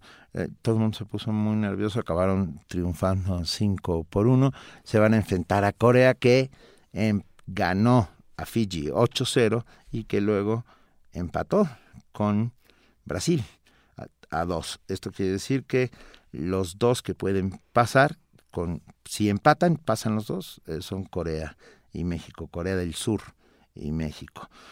Tenemos dos bajas sensibles, una de ellas es eh, el Oribe Peralta, que fue fracturado de la nariz, y un, un, jovencito llamado Pizarro, al cual tiene una fractura de peroné. Y hablando de fracturas, ¿la viste? Hablando de fracturas, lo que pasó con el ciclismo, pero ah, en el ciclismo aparentemente el problema, bueno, hubo, hubo por, por lo menos que yo recuerde dos accidentes graves. Eh, y parece ser que el descenso en la en la pista está muy salvaje. Está muy mojado. Entonces, eh, la una una mujer eh, holandesa. holandesa que venía venía en primer lugar se, se resbaló y fue y cae se pegó de en frente. La nuca, no, no, no, no, es horrible, nuca. es horrible. O sea, estuvo estuvo realmente en, en peligro de muerte y, y, lo que estaba yo escuchando en la mañana es que es un problema de la pista, que, es un, que, el, que el descenso es demasiado abrupto y por eso están teniendo estos accidentes. Y bueno, pues habrá, habrá que revisarlo para, para el resto de las competencias, porque sí puede derivar en algo muy grave. Algo muy grave. Eh, también eh, el equipo mexicano de tiro con arco eh, femenil ayer pierde contra China Taipei y después de ir ganando los dos primeros sets, íbamos cuatro sets, íbamos. Iban, no íbamos porque yo no tiré ni una flecha, iban a 4-0 y acaban perdiendo. 5, 5, 4, 6, 4, 6, 4. Pero lo francamente interesante es las declaraciones posteriores del equipo. Aida Román, que es, que es una gran arquera, dijo, o sea, el intento de justificación, pues, pues nada, perdimos porque no soportamos la presión, o sea, ¿no? Pero el pensamiento mágico luego de nuestros de nuestros atletas acaba resultando muy contraproducente. Primero dijo que soplaba el viento cuando ellas tiraban y cuando tiraban las chinas dejaba de soplar el viento. Eolo vive en Brasil y se Pero dedica... aparentemente tiene, tiene filias chinas. Pues tiene filias chinas, Eolo. Pero, pero decir este tipo de cosas es un poco ridículo. Y la segunda arquera mexicana dijo que perdimos porque Dios quiso. Eh, y entonces descubres que si Dios tuviera una casa de apuestas, pues la haría, yo iría a apostar sin lugar a dudas. Ah, no hay que hablar más que el del esfuerzo propio, pues. No, no, no, hay que hablar de políticas públicas que tienen que ver con deporte. Eso yo creo que eh, lo platicábamos con, con Pepe Franco el, el jueves eh, lo, lo, remarcaba alguno de nuestros radioescuchas, eh, Juan Ramírez Marín, me parece, si no... Espérame, perdón, rápido, Chilanga, como dice Corea, empató con Alemania, no con Brasil. Perdón, tienes toda la razón, me confundí un poco. Chilanga, como no hacemos de sección deportiva, entonces estos son nuestros pininos apenas. No, pero, pero sí es cierto, lo decía, insisto, Juan Ramírez Marín, hay que, hay que hacer una, una serie de políticas públicas encaminadas al deporte, no esperar a que Dios quiera cada cuatro años que ganemos nos vaya bien y que ganemos algo, ¿no? y, y que tengamos una serie de resultados eh, más o menos masajeados que nos permitan entrar a las justas eh, internacionales y luego pues no tengamos bajísimos resultados porque en realidad no tendríamos que competir a nivel internacional si no tenemos el nivel. Lo que también es cierto es que la Universidad Nacional Autónoma de México tiene ah, programas encaminados a un montón de deportes y que, y que están funcionando muy bien. De ahí están saliendo, es un semillero de, de atletas que compiten internacionalmente de tiro con arco, por ejemplo. Pero bueno, ustedes opinen, hablen de los, ¿les gustan los Juegos Olímpicos? Este, les parece interesante. Hay un montón de cosas alrededor de los juegos que vale la pena discutir. Por cierto, he visto, y esto es, no, es que es interesante, Juan Inés, en cada uno de los eventos que he visto, entre el público siempre aparece un letrero que dice Fora Temer, fuera Temer. En cada uno de los eventos aparece este detalle. ¿Y no será siempre el mismo? el mismo hombre que va a todos los eventos. ¿Es una pancarta omnipresente? Es como el fruitcake que va que viaja año con año. No, se me hace que son varios distintos. Varios distintos. El equipo mexicano de, de voleibol de playa ganó su competencia contra Italia y lo hicieron muy bien. Y hubo un partido espectacular de voleibol entre Brasil y, México, en el cual México ganó el primer set y luego bueno perdió los otros dos, pero pero la verdad es que jugaron muy bien y, da gusto cuando estas cosas suceden. Ese deporte tan raro que es el voleibol de playa. el voleibol de playa es rarísimo. Es, sí, bueno. Y Mark Spitz, pregunta R. Guillermo, Mark Spitz ganó, según yo, siete medallas. Ah, a ver, ahorita Ahorita lo sabremos. Pero bueno, cinco medallas de oro en Winnipeg, pero es que no están contando panamericanos, solamente olímpicas, dos de oro, tres de plata y una de bronce en México. Bueno, da igual, da igual. Phelps tiene más medallas que muchos países, punto. Em, sí, sí, que muchos países. Eh, ayer fue aniversario luctuoso de Rosario Castellanos y, y, con este pretexto, porque en realidad es un pretexto porque siempre, siempre es buen momento para para escuchar a Rosario Castellanos, la sacamos de nuestro arcón de Descarga Cultura. Vamos a escuchar El Otro de Rosario Castellanos.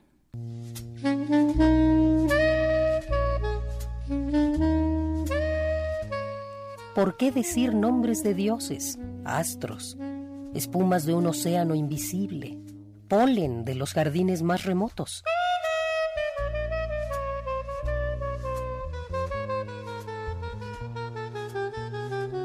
Si nos duele la vida, si cada día llega desgarrando la entraña, si cada noche cae convulsa, asesinada.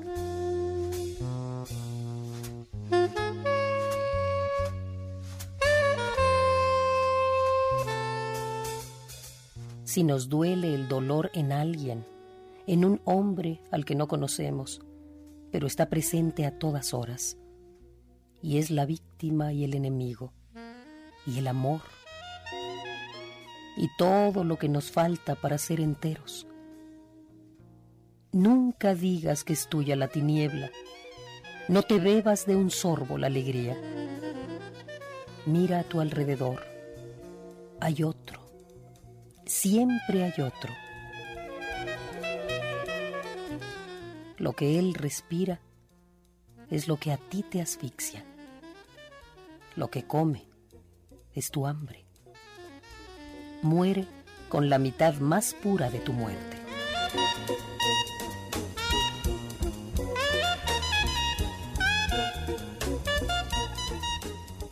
¿Por qué decir nombres de dioses? Si nos duele la vida, si cada día llega desgarrando la entraña, si cada noche cae convulsa, asesinada. ¿por qué decir nombres?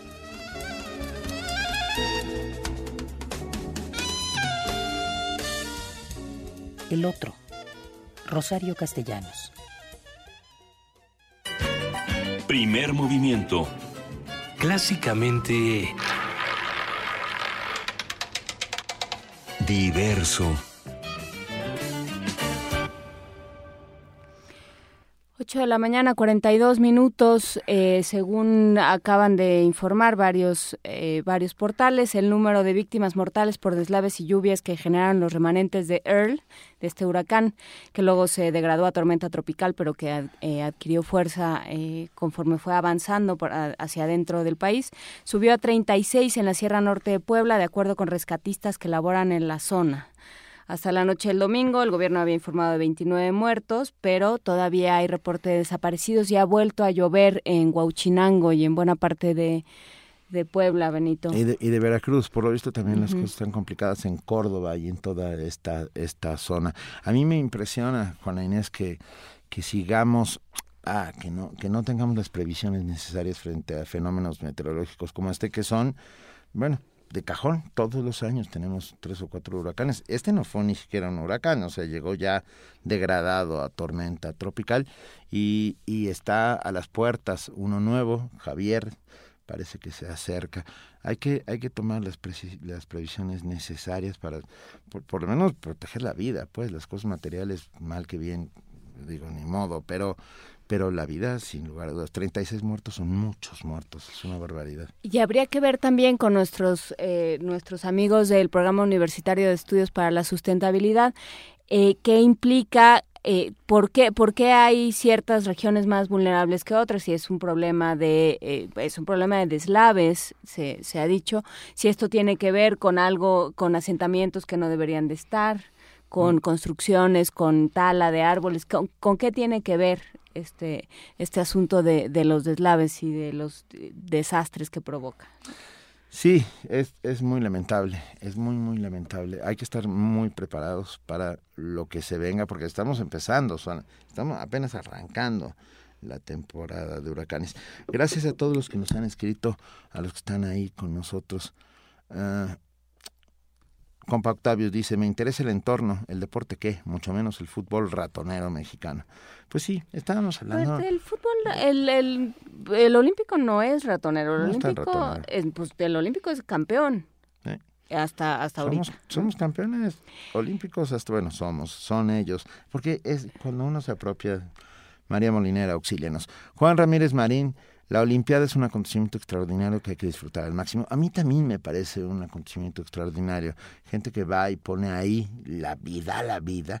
Vi a un par de boxeadores mexicanos, uno de ellos francamente malo eh, y otro que logró pasar el Yo estoy todavía por, por decidirme si el box me parece un deporte o no. Yo creo que a mí me, me horroriza. Pero en este caso particular, además, hay, un pequeño inconveniente. Han quitado del box olímpico las caretas y han permitido la entrada de profesionales. Antes se protegía a los atletas olímpicos con estas caretas y era por puntos y por toques al cuerpo o a la cara. Y ahora ya va sin caretas y no solo eso, ya están compitiendo uh, profesionales.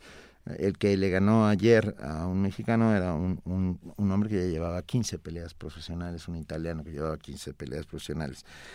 Leo Orozco dice, este año nos esperan medallas de oro para México, por ello el silencio sepulcral de los políticos en turno. Yo no lo sé.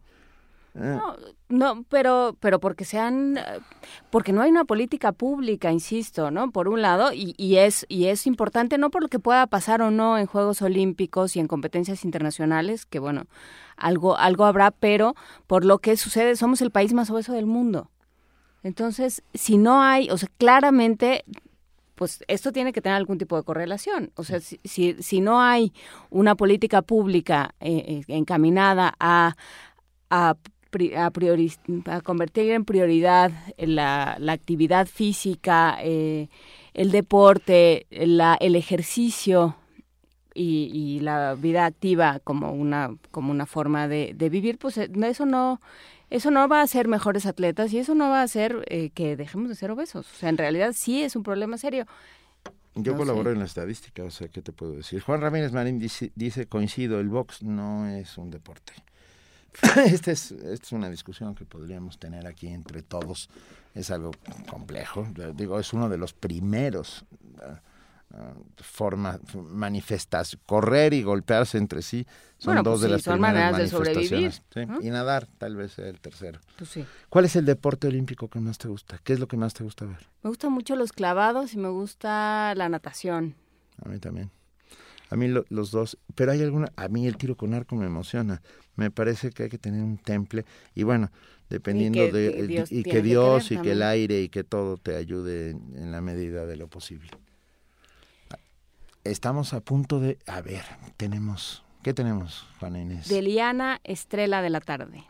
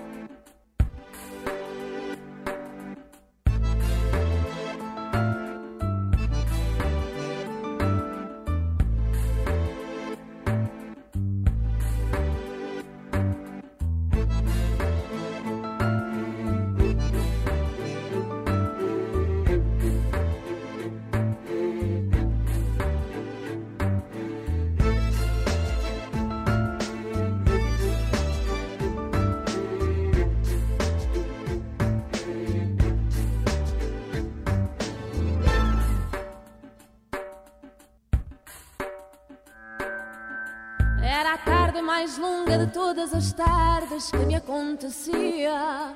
Eu esperava por ti, tu não vinhas, tardavas e eu entardecia. Era tarde tão tarde que a boca tardando e o beijo mordia. Quando à boca da noite surgiste na tarde, tal rosa tardia. Quando nós nos olhamos, tardamos no beijo que a boca pedia. E na tarde ficamos unidos, ardendo na luz que morria. Em nós dois, nessa tarde em que tanto tardaste, o sol amanhecia. Era tarde demais para haver outra noite, para haver outro dia.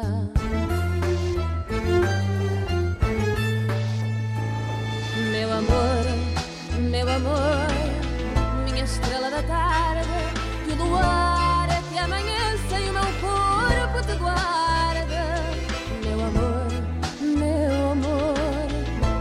Tenho a certeza se tu és a alegria ou se és a tristeza. Meu amor, meu amor, eu não tenho a certeza. Foi a noite mais bela de todas as noites que me adormeceram. Dos noturnos silêncios que à noite de aromas e beijos se encheram. Foi a noite em que os nossos dois corpos cansados não adormeceram. E na estrada mais linda da noite, uma festa de fogo fizeram. Foram noites e noites que numa só noite nos aconteceram. Era o dia da noite de todas as noites que nos precederam. Era a noite mais clara daqueles que à noite amando se deram. Entre os braços da noite, de tanto se amarem, vivendo morreram.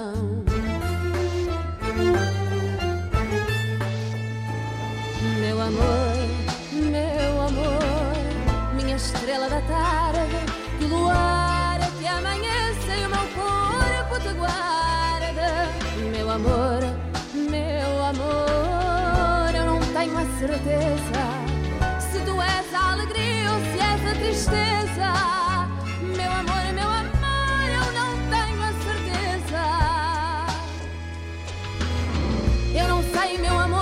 Digo é ternura, se é riso, se é pranto. É por ti que adormeço e acordo e acordado acordo no canto. Essa tarde em que a tarde surgiste num triste e profundo recanto. Essa noite em que cedo nasceste despido de mágoa e de espanto. Meu amor, nunca é tarde nem cedo para quem se quer tanto. Primer movimiento. Clásicamente... Incluyente. 8.52 de la mañana, en efecto, primer movimiento clásicamente incluyente. Eh, y vamos a una nota. La Vía Láctea, galaxia a la que pertenece nuestro planeta Tierra, cumple 10 mil millones de años. De acuerdo con la doctora Bárbara Pichardo Silva, investigadora del Instituto de Astronomía de la UNAM, nuestra galaxia es de las más grandes que se conocen hasta ahora. Y nuestro compañero Abraham Menchaca tiene la información.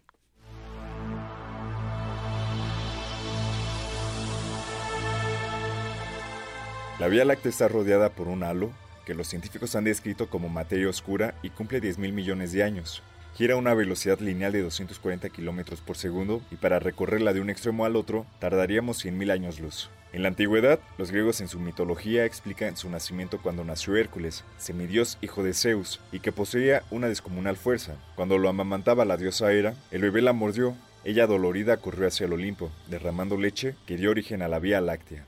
Nuestra galaxia está formada principalmente por una barra en el centro y dos brazos espirales de cada lado, compuestos de millones de estrellas jóvenes, combinadas con otras más viejas, material gaseoso y polvo. Habla la doctora Bárbara Pichardo Silva, investigadora del Instituto de Astronomía de la UNAM. La Vía Láctea, para empezar, es la galaxia más importante de todas porque aquí vivimos, porque es la que mejor conocemos. Se supone que tiene una edad de 10 mil millones de años. Actualmente se sabe que está formada principalmente por una barra al centro de la galaxia de estrellas viejas combinada con algunas jóvenes, este, algo de material gaseoso.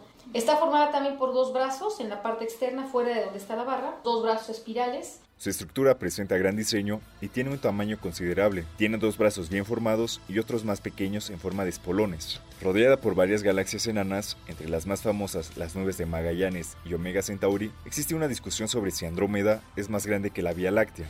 De la luz en el universo gran parte proviene de las espirales, y nuestra galaxia se ubica en el grupo local, donde coexisten alrededor de 200, la mayoría enanas. Los astrónomos han detectado alrededor de 2.000 sistemas planetarios, algunos incluso con planetas semejantes a la Tierra. Para Radio UNAM, Isai Morales. Primer movimiento. Clásicamente... Incluyente.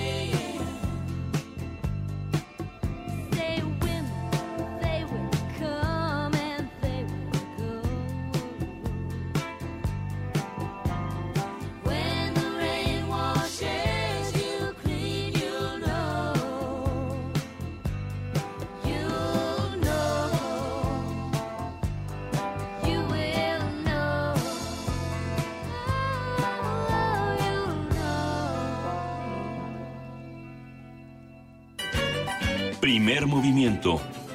Clásicamente... Universitario.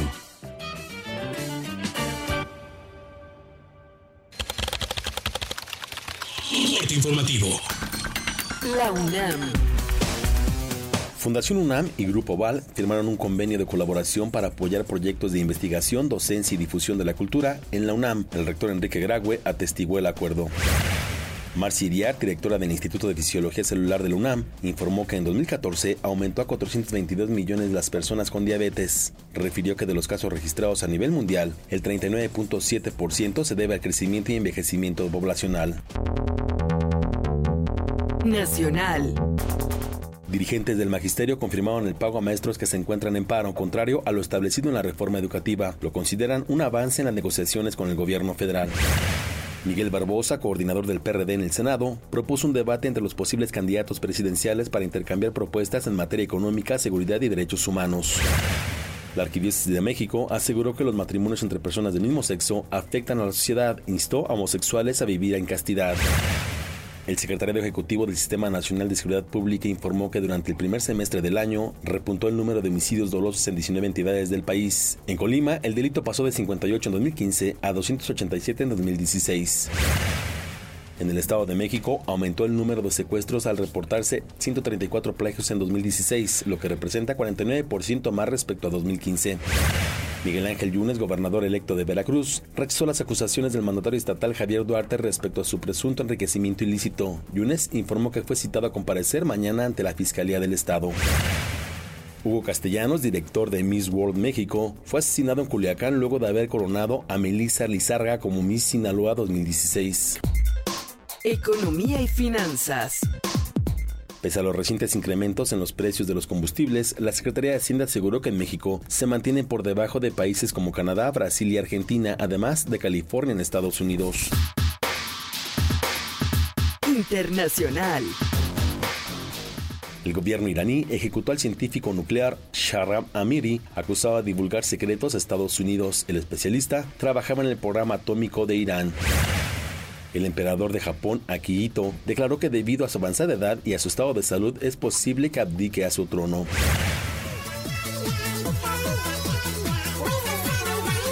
En la ciudad de Yokohama, Japón, más de 50 personas desfilaron disfrazadas de Pokémon Pikachu para celebrar el reciente lanzamiento del juego de realidad aumentada Pokémon Go.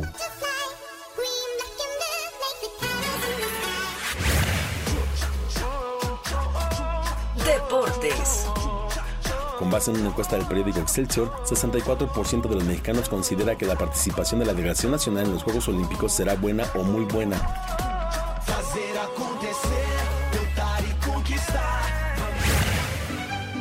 Nació Emiliano Zapata en un risueño pueblito del estado de Morelos que se llama Nenecuilco Un día como hoy. En 1879 nació Emiliano Zapata, uno de los líderes campesinos más importantes de la Revolución Mexicana. Sus demandas de justicia, tierra y libertad fueron esenciales en el movimiento revolucionario de 1910. La Sierra Zuliana, don Emiliano Zapata. Hasta aquí la información. Buenos días. Radio UNAM. Clásicamente informativa. Ingredientes para hacer la pócima de la diversión. Ancas de rana intrépida. Ratones de laboratorio. Plumas de pollo creativo. Mm, medio litro de carcajadas. Y listo. Revolvemos todo y decimos. Hocus Pocus, la revista de los peques y no tan peques. Todos los sábados de las 10 a las 11 de la mañana por el 96.1 de FM. Diviértete aquí en Radio UNAM.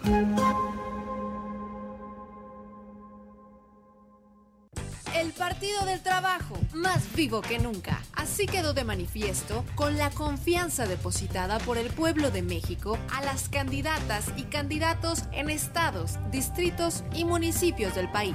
Gracias a la seguridad de tu voto, el PT crece y se fortalece. A cumplir nuestro compromiso con México, seguiremos siendo la oposición que el pueblo exige. No te vamos a fallar. Partido del Trabajo, orgullosamente de izquierda. La lírica engloba la poesía y el canto. Apela a la palabra hablada. La poesía nace en la página y necesita crecer en el escenario. Slam de poesía. Únete a estas sesiones de arte verbal todos los miércoles de agosto a partir de las 20 horas en la sala Julián Carrillo de Radio UNAM. Adolfo Prito 133, Colonia del Valle. Recuerda, la entrada es libre. ¿Preguntas qué es poesía? Poesía es todo lo que oyes. Radio UNAM invita. Primer movimiento. Clásicamente... Diverso.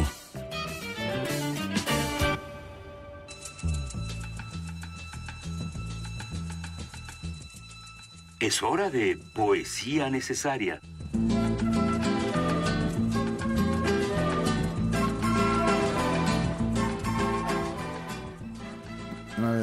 9 de la mañana, 5 minutos. Es hora de poesía necesaria. Y hablando de Juegos Olímpicos, el país en donde están desarrollando no solamente es samba, garotas, ah, presidentes interinos, eh, sino mucho más. Un país de grandísimos poetas.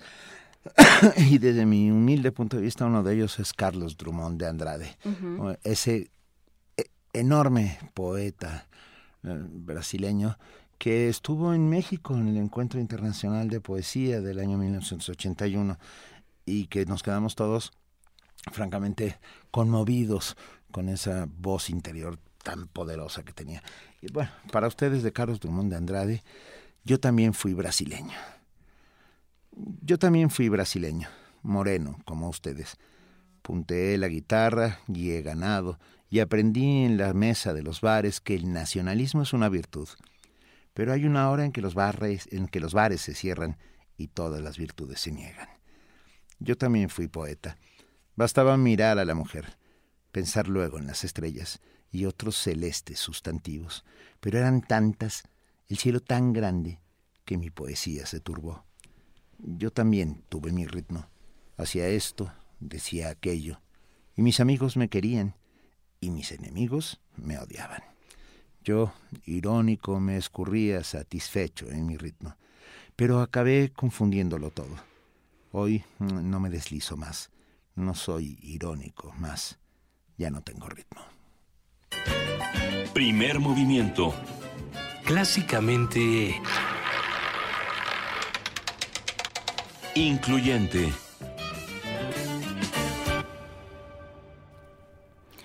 Nueve de la mañana, siete minutos. Ay, Benito, ese poema. Es duro, es durísimo, pero habla mucho de, de, de esta de cómo, de cómo se, sí, de cómo se va uno deshaciendo, ¿no?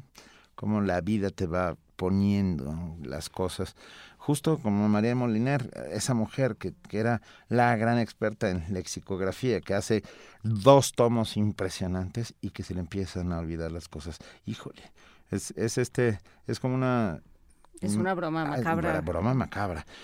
Hacemos comunidad, todo el tiempo hacemos comunidad. En primer movimiento de eso se trata.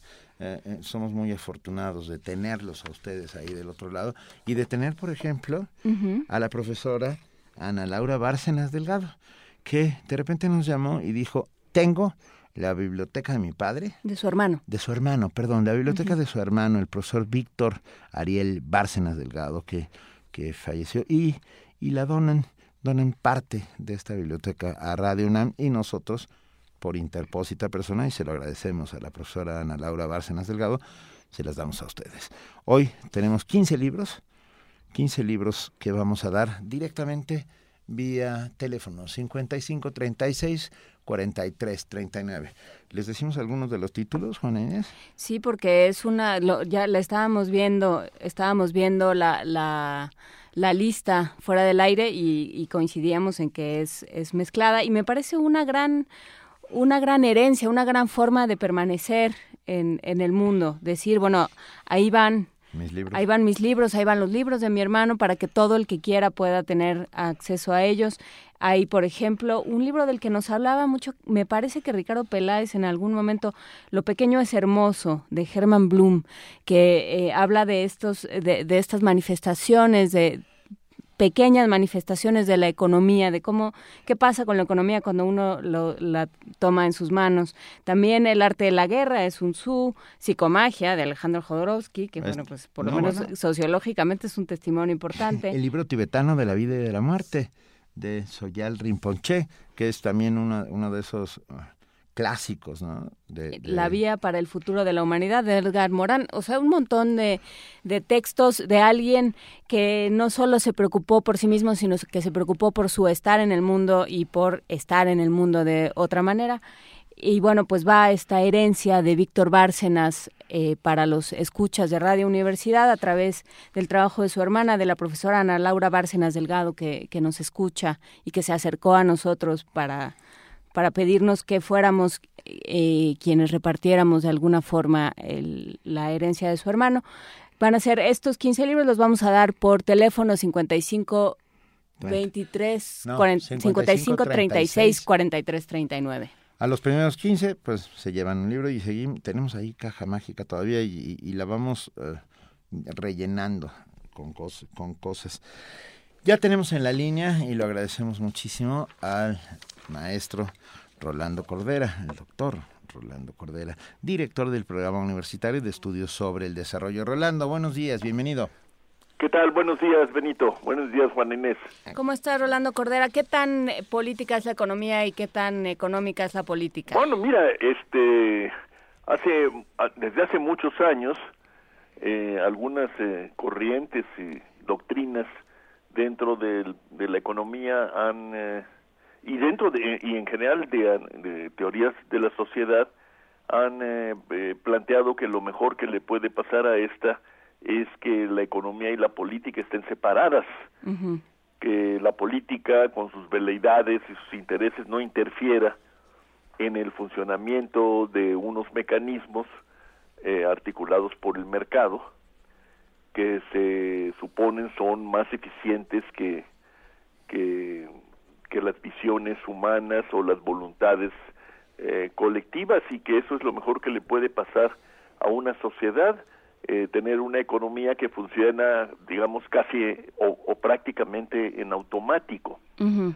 Y se llegó a pensar eh, a principios de este siglo que los mercados financieros, en particular los grandes mercados financieros de alcance global, eh, eran eficientes y se podían autocorregir y esta fue la ilusión que que, que llevó a avanzados uh -huh. en cuanto a sus capacidades de investigación, vigilancia y monitoreo de las operaciones eh, financieras que estaban registrando además una oleada portentosa, diría yo, de innovación tecnológica y, y conceptual con la aplicación de, de, de, de las matemáticas eh, in extenso, con una presencia creciente de, de científicos de las ciencias densas o duras, los físicos en particular, que elaboraban para los financieros modelos de riesgo que demostraban que el riesgo tendía a cero, digamos, en vez de en vez de ser creciente. Bueno, todo eso acabó, estalló en 2008 y a partir de 2009 el mundo entró en otra fase de, de su evolución. Bueno, el mundo no, la sociedad humana, ¿no? y desde entonces no no hemos eh, podido eh, levantar el vuelo. La economía internacional o la economía mundial, eh, pues más bien anda al ra- a ras de- del suelo, con algunas excepciones que luego eh, pues eh, desaparecen o se esfuman. eh, y, y en el caso nuestro, bueno, nosotros somos des- desafortunados pioneros de esta fase nueva de la evolución eh, humana, de la evolución de las sociedades humanas, porque el estancamiento relativo, pero muy sentido, ¿no? Muy, muy, muy, muy visible en el desempleo, en el inempleo, en el empleo precario, etcétera, pues empezó en nuestro caso desde hace de mucho antes de que la crisis mundial estallara. Eh, yo creo que ahora hemos llegado a un momen- a un nuevo momento eh, crítico, a un momento crucial porque todo indica, así nos dicen los los que se dedican a esto, que la economía que no estaba creciendo mucho eh, en lo que va del año crecerá todavía menos en lo que resta de 2016 y muy probablemente se extienda en este comportamiento a todo lo largo del año entrante, si no es que en los dos años que siguen. Bueno, yo yo pienso que que es importante llamar la atención sobre el hecho de que eh, no podemos dejar eh, que las cosas sigan así. Es decir, de- eh, detectar unas tendencias o unas inercias y, y pasar a otra cosa, ¿no? Es que... Porque nos está involu eh, estas tendencias a la baja, Desde la baja, para decirlo de alguna manera, pues están afectando la generación de empleo, la generación de excedentes disponibles para apoyar y sostener eh, los grandes aparatos públicos de atención a la salud y de otorgamiento de educación este, básica, etcétera. Ya, ya lo hemos visto con los recortes anunciados este, en dos ocasiones este año por, por el gobierno y que parece que eh, se consolidarán en un nuevo recorte general para los presupuestos de- del año entrante. Eh, o sea, nos está involucrando a todos, nos está afectando a todos, a unos más, desde luego. Eh, los planes, las, las expectativas, por ejemplo, en materia de ciencia y tecnología, pues tendrán que ser revisadas a la baja por el recorte mismo que le han o, impuesto a- al CONACIT en el curso de, de los meses de este año. Entonces a mí me preocupa mucho que sigamos viendo todos estos acontecimientos, estos fenómenos como fenómenos entre comillas naturales. ¿no? Yo que no lo son, son el resultado en gran medida de decisiones de política. Pero si es así, entonces digamos que con otras decisiones de política podemos empezar a cambiar el rumbo. Ese es eh, mi planteamiento, lo hago porque nos acercamos con los días a esta a lo que debería ser una discusión abierta, pública, bien documentada en el Congreso de la Unión cuando reciban el, el proyecto de presupuesto de egresos para el año entrante y la ley de ingresos correspondiente.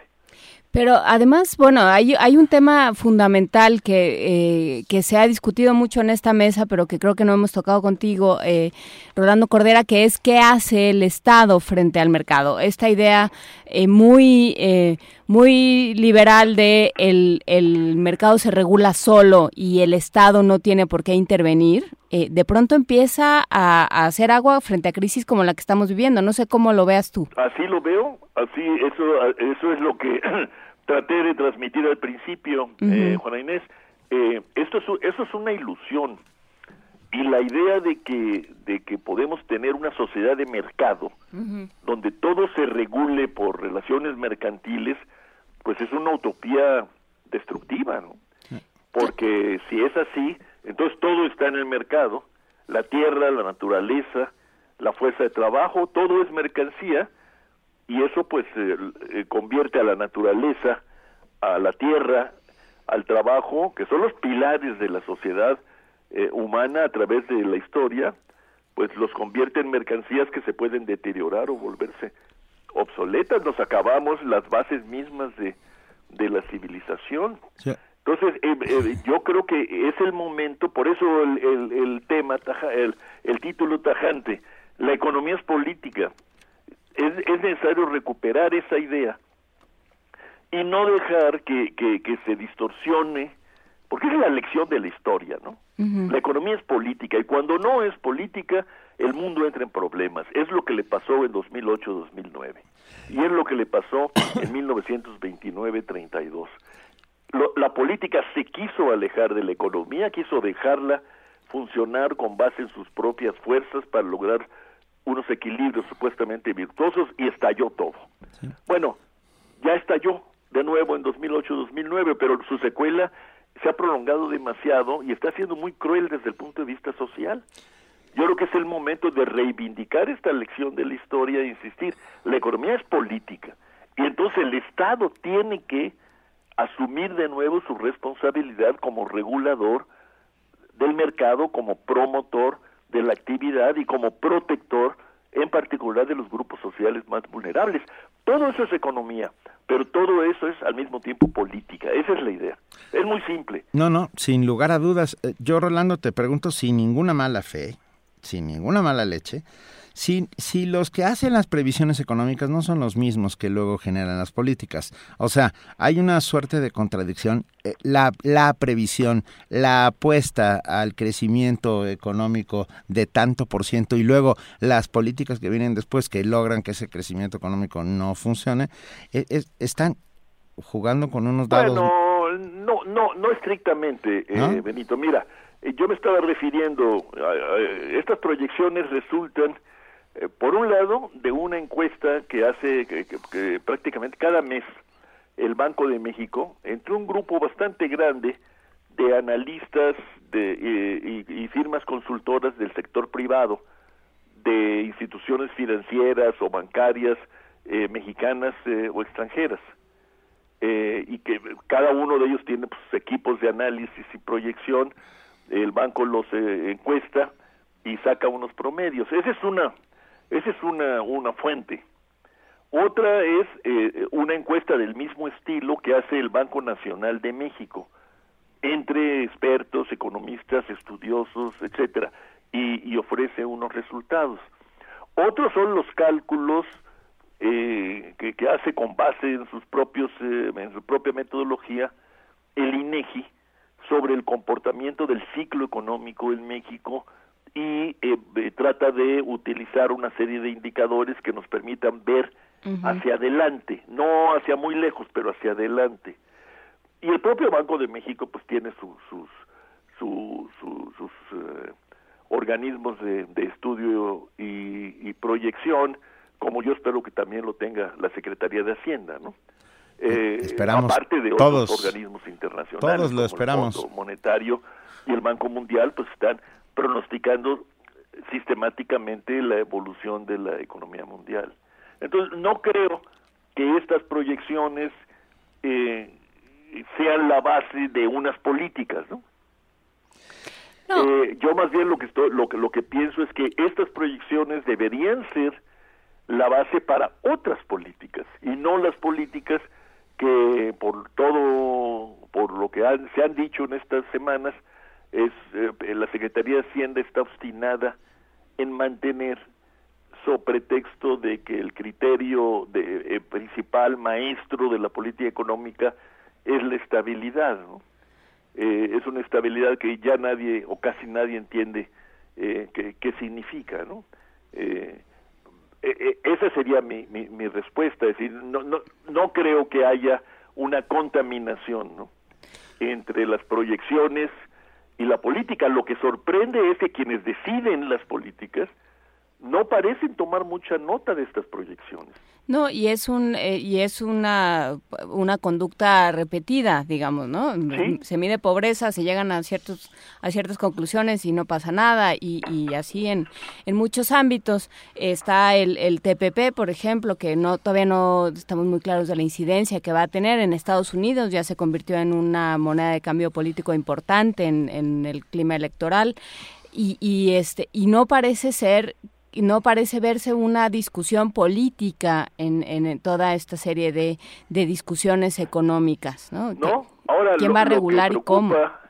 Y bueno, pues duele, la verdad, es que es ver que, como tú dijiste, en Estados Unidos este tipo de temas, independientemente de los resultados, eh, sí son objeto de un gran debate en diferentes planos, ¿no? En la academia, en el mundo de los negocios, en los organismos eh, privados y públicos de análisis político, en los partidos, etcétera. En Europa no se diga, ¿no? Ese es el eje de la discusión, es se mantiene o no se mantiene, crece o no crece el estado de bienestar y qué implica eso en términos de todo el conjunto de, de políticas y, y estrategias. Y nosotros no estamos, es como si estuviéramos fuera del mundo. Y, y, a mí sí me preocupa mucho porque no estamos fuera del mundo, más bien estamos hasta dentro del mundo porque estamos conectados con el epicentro de la economía mundial y con la economía más grande y poderosa del planeta, la que precipitó la crisis de 2008-2009, que es la economía de los Estados Unidos. Yo creo que ya sería el momento de, de incorporarnos ¿no? a esta nueva manera de, de ver el mundo, aunque sea una manera muy imperfecta, y de aceptar que sin política, o en los términos de Juárez, sin Estado, no hay mercado que aguante y no hay sociedad que funcione bien. Ese es, eh, ese es el tema, pero no lo hemos logrado convertir en el tema central, ¿no? Ese es el tema y por supuesto seguiremos hablando de él contigo, Rolando Cordera, director del Programa Universitario de Estudios sobre el Desarrollo. Un abrazo, muchas gracias por estar como siempre con nosotros. Igualmente, Benito Juanet, y gracias. Gracias. Gracias a ti, hasta luego. Primer movimiento. Clásicamente... Universitario.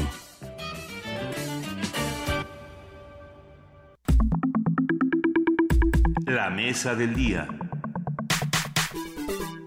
Son las 9 de la mañana con 25 minutos y arrancamos con nuestra mesa del día. El académico Andreas Schedler remarca sobre las circunstancias de violencia en México que, citamos textualmente, los seres humanos no somos capaces de sentir dolor por cien mil muertos, tenemos emociones de cercanía. Los ciudadanos, la política, la élite, de casi todos los que hemos visto, eh, eh, de lo que hemos visto es una capacidad asombrosa para normalizar la violencia, silenciar la violencia, negar la violencia. La semana pasada se vivieron en el país niveles de agresión que no se habían visto en muchos años. Hasta ahora fueron reportados 74 asesinatos en las entidades de Guerrero, Michoacán, Estado de México, Tamaulipas, Veracruz, Zacatecas y recientemente han aumentado los casos violentos en Colima, Guanajuato y la Ciudad de México. La violencia es un factor clave en fenómenos como la deserción escolar, el desempleo, la migración, la proliferación de trabajos marginales más allá del fracaso del gobierno federal, de gobiernos federales, estatales y municipales, tema muy discutido, preocupa el deterioro de la vida democrática y la libre búsqueda de garantías públicas y privadas y de garantías a la, a la vida, a la seguridad. Se han dado una serie de datos, se han eh, hecho una serie de afirmaciones, se ha hablado de 2016 y de julio, del primer semestre de 2016 como el más violento eh, en, en, décadas, pero, pero ¿qué tanto estas cifras son así? ¿Cómo se miden? ¿De dónde salen? Vamos a platicar de ello esta mañana con Juan Salgado, doctor en Ciencia Política por la UNAM, profesor investigador del CIDE y maestro en Derechos Humanos por la Universidad de Essex, Inglaterra. Buenos días, Juan Salgado. Muchísimas gracias por estar de nuevo con nosotros. Con mucho gusto, buenos días y saludos al auditorio. Gracias, Juan. Eh, Juan, se ha hablado de este primer semestre como el más violento. ¿Qué, qué, ¿De dónde salen estas cifras? Bueno, en realidad, eh, más allá de las cifras, lo que podemos uh -huh. ver pues es de manera muy simbólica el elementos de violencia, tanto social como política, y también violencia relacionada con el narcotráfico que nos está llamando fuertemente la atención en distintas partes del país. Sin duda alguna que tuvimos un ligero descenso en, materia de homicidios durante los dos primeros años de la administración actual, pero lamentablemente en los últimos años se, han vuelto a incrementar las cifras de homicidios. Y más allá de los homicidios como tal, que nos dan un panorama bastante global, digamos, en materia de violencia, hemos tenido incidentes muy serios de violencia social y de violencia política, en la cual hemos visto lamentablemente que han perdido la vida presidentes municipales, que hemos vuelto a situaciones de violencia social y comunitaria que teníamos en los peores años de Felipe Calderón. Eh, violencia social y comunitaria, ¿qué, de, qué hablamos cuando hablamos de esto?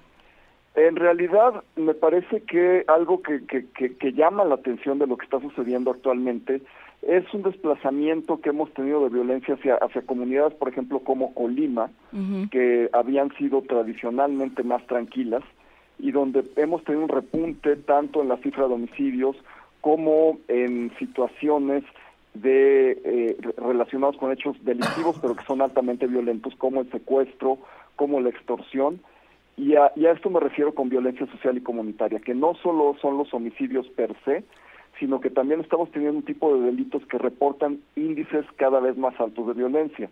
Los mismos datos del INEGI y del Secretariado Ejecutivo del Sistema Nacional de Seguridad Pública nos dejan ver que de 2007 a la fecha, si bien la cifra en materia de robo simple, de distintos tipos de, de delitos se ha estacionado por momentos, lo que lamentablemente ha ido incrementando, y eso sí no se ha estacionado, es la violencia con la que se cometen estos delitos.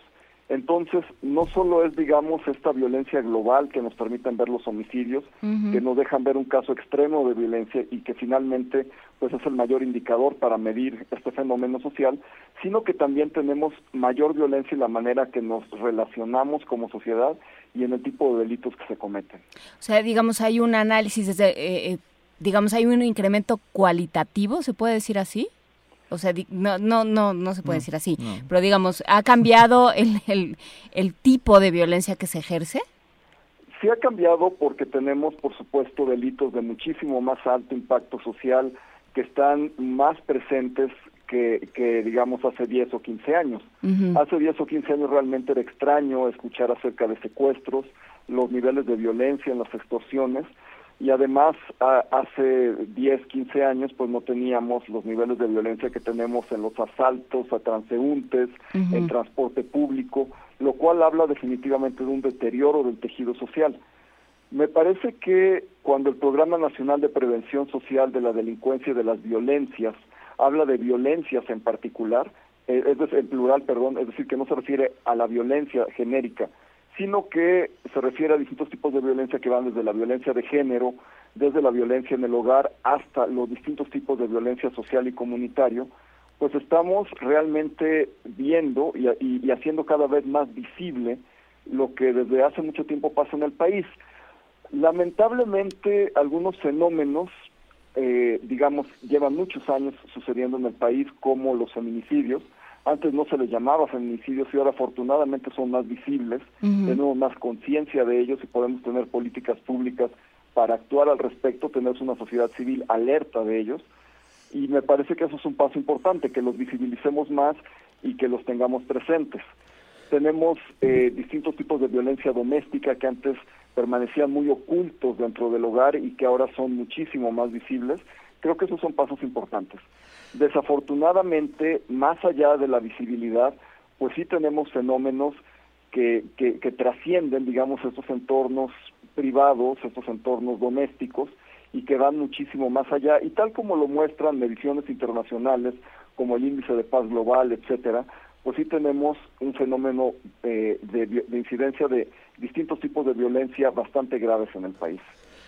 Y, podemos distinguir entre estas violencias, Juan Salgado, quiero decir, ah, tenemos un, aquí se mide la violencia y es en agosto, justamente a mediados de agosto cuando salen no estos índices, pero bueno, hasta lo que llevamos de 2016, de homicidios dolosos eh, va en 9413 comparado con los años más duros que son 2011 y 2012 que son de 11500 y 11048 homicidios dolosos. Estamos nos, nos quedan todavía cuatro meses del año, ¿no? octubre, noviembre, cuatro meses del año. ¿Se puede distinguir entre estas violencias? ¿Son provocadas por los mismos factores o se está convirtiendo o, o ya se está desdibujando eh, esta línea que había entre unas y otras? Me parece que es un comentario muy pertinente porque en efecto están conectadas. Sí tenemos eh, violencia en la unidad social más básica, que es el hogar, que es la familia. Es difícil no reproducir estos patrones y no verlos en otros ámbitos como pueden ser la escuela, como pueden ser eh, la sociedad y como puede ser, por supuesto, el país. En ese sentido, como no hemos tenido la capacidad de prevenir y, y de identificar esos focos rojos de violencia que tenemos en, en, en, en tantos ámbitos eh, de nuestra sociedad, pues desafortunadamente no hemos podido tomar las medidas adecuadas para poder eh, controlar la violencia. Las medidas que se han tomado, pues como sabemos, van orientadas hacia una mayor militarización de la seguridad pública en el país, lo cual puede controlar o puede tener un efecto positivo en la captura de cabezas del narcotráfico, de tener mayor inteligencia para combatir a la delincuencia organizada, pero tiene definitivamente pues una consecuencia inmediata en materia de violencia porque implica llevar a fuerzas armadas que no están debidamente formadas en tareas de seguridad pública a realizar tareas de seguridad pública y esto pues evidentemente además de los patrones que ya teníamos de violencia en nuestra sociedad pues contribuye a una espiral de violencia muchísimo más grave. Cuando, cuando hablas, Juan Salgado, de, eh, de la descomposición del tejido social, hablas eh, de esto que tú dices, eh, violencia en la familia, violencia en el hogar, en la escuela, en las comunidades. ¿Cómo, lo, cómo se mide esto? Bueno, en realidad hay incluso métodos cuantitativos para, para poder medir esto, lo que se llama, eh, digamos, en, en lo que estudian los violentólogos como paz negativa y paz positiva. La paz negativa en ese sentido, pues son todos estos elementos sociales que llevan hacia la ausencia de convivencia eh, armoniosa o, es- o, ese- o esos temores en la sociedad por situaciones de violencia que son muy conocidas.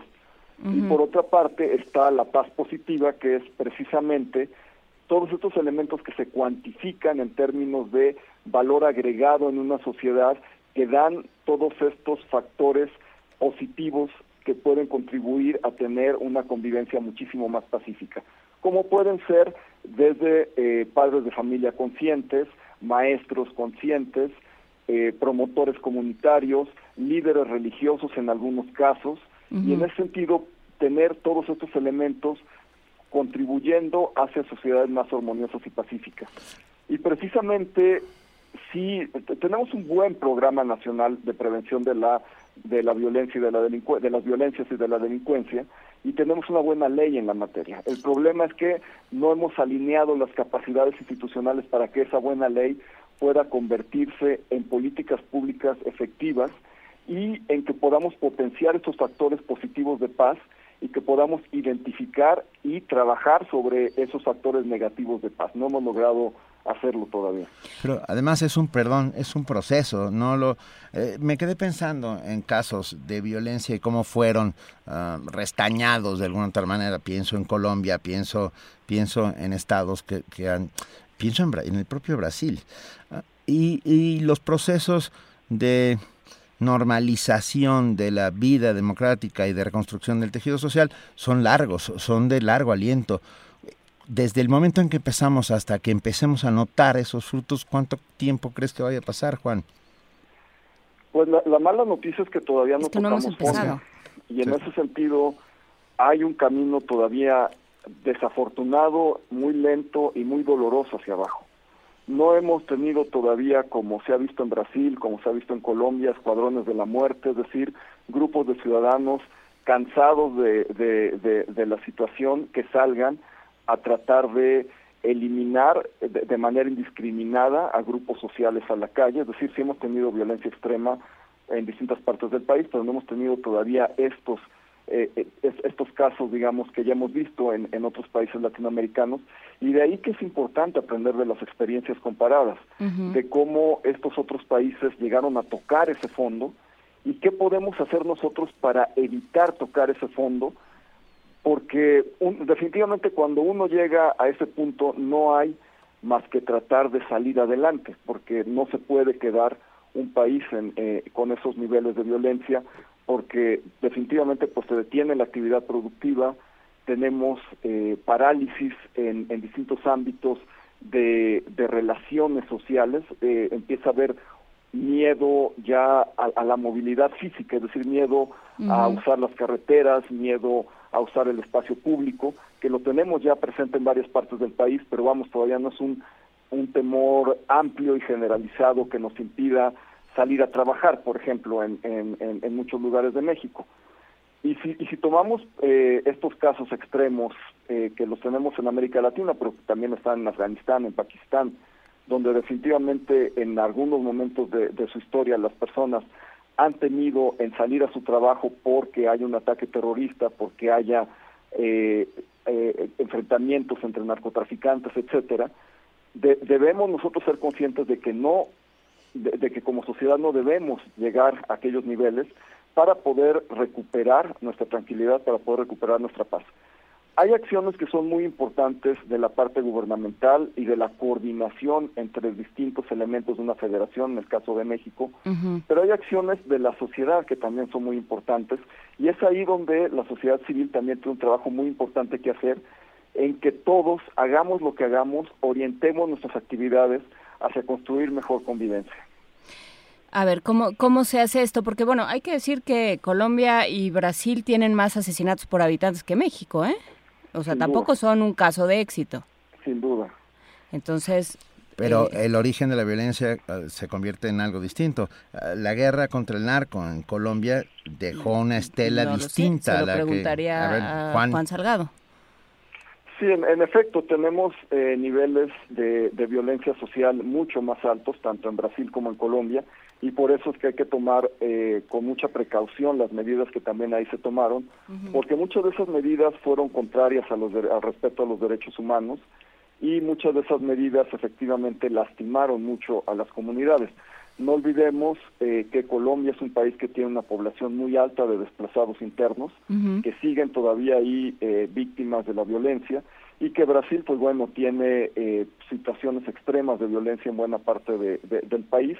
Y en ese sentido, lo que a, a, lo que yo me refiero es a tener una orientación de las actividades de la sociedad civil en todos en todos los ámbitos y eso es precisamente a lo que convoca un, programa nacional de prevención de la, de la violencia, de las violencias y de la delincuencia. A que tratemos de orientar, no importa qué hagamos, si yo desde el ámbito de la educación puedo contribuir con un granito de arena con mis alumnos, con las actividades de difusión que realizo, a tener una sociedad con mejor convivencia, hay que hacerlo. Si hay personas que tienen otro trabajo en distintos ámbitos, lo podrán hacer desde, desde su trinchera, pero todos tenemos que trabajar y, tener ese objetivo común que es recuperar la paz social.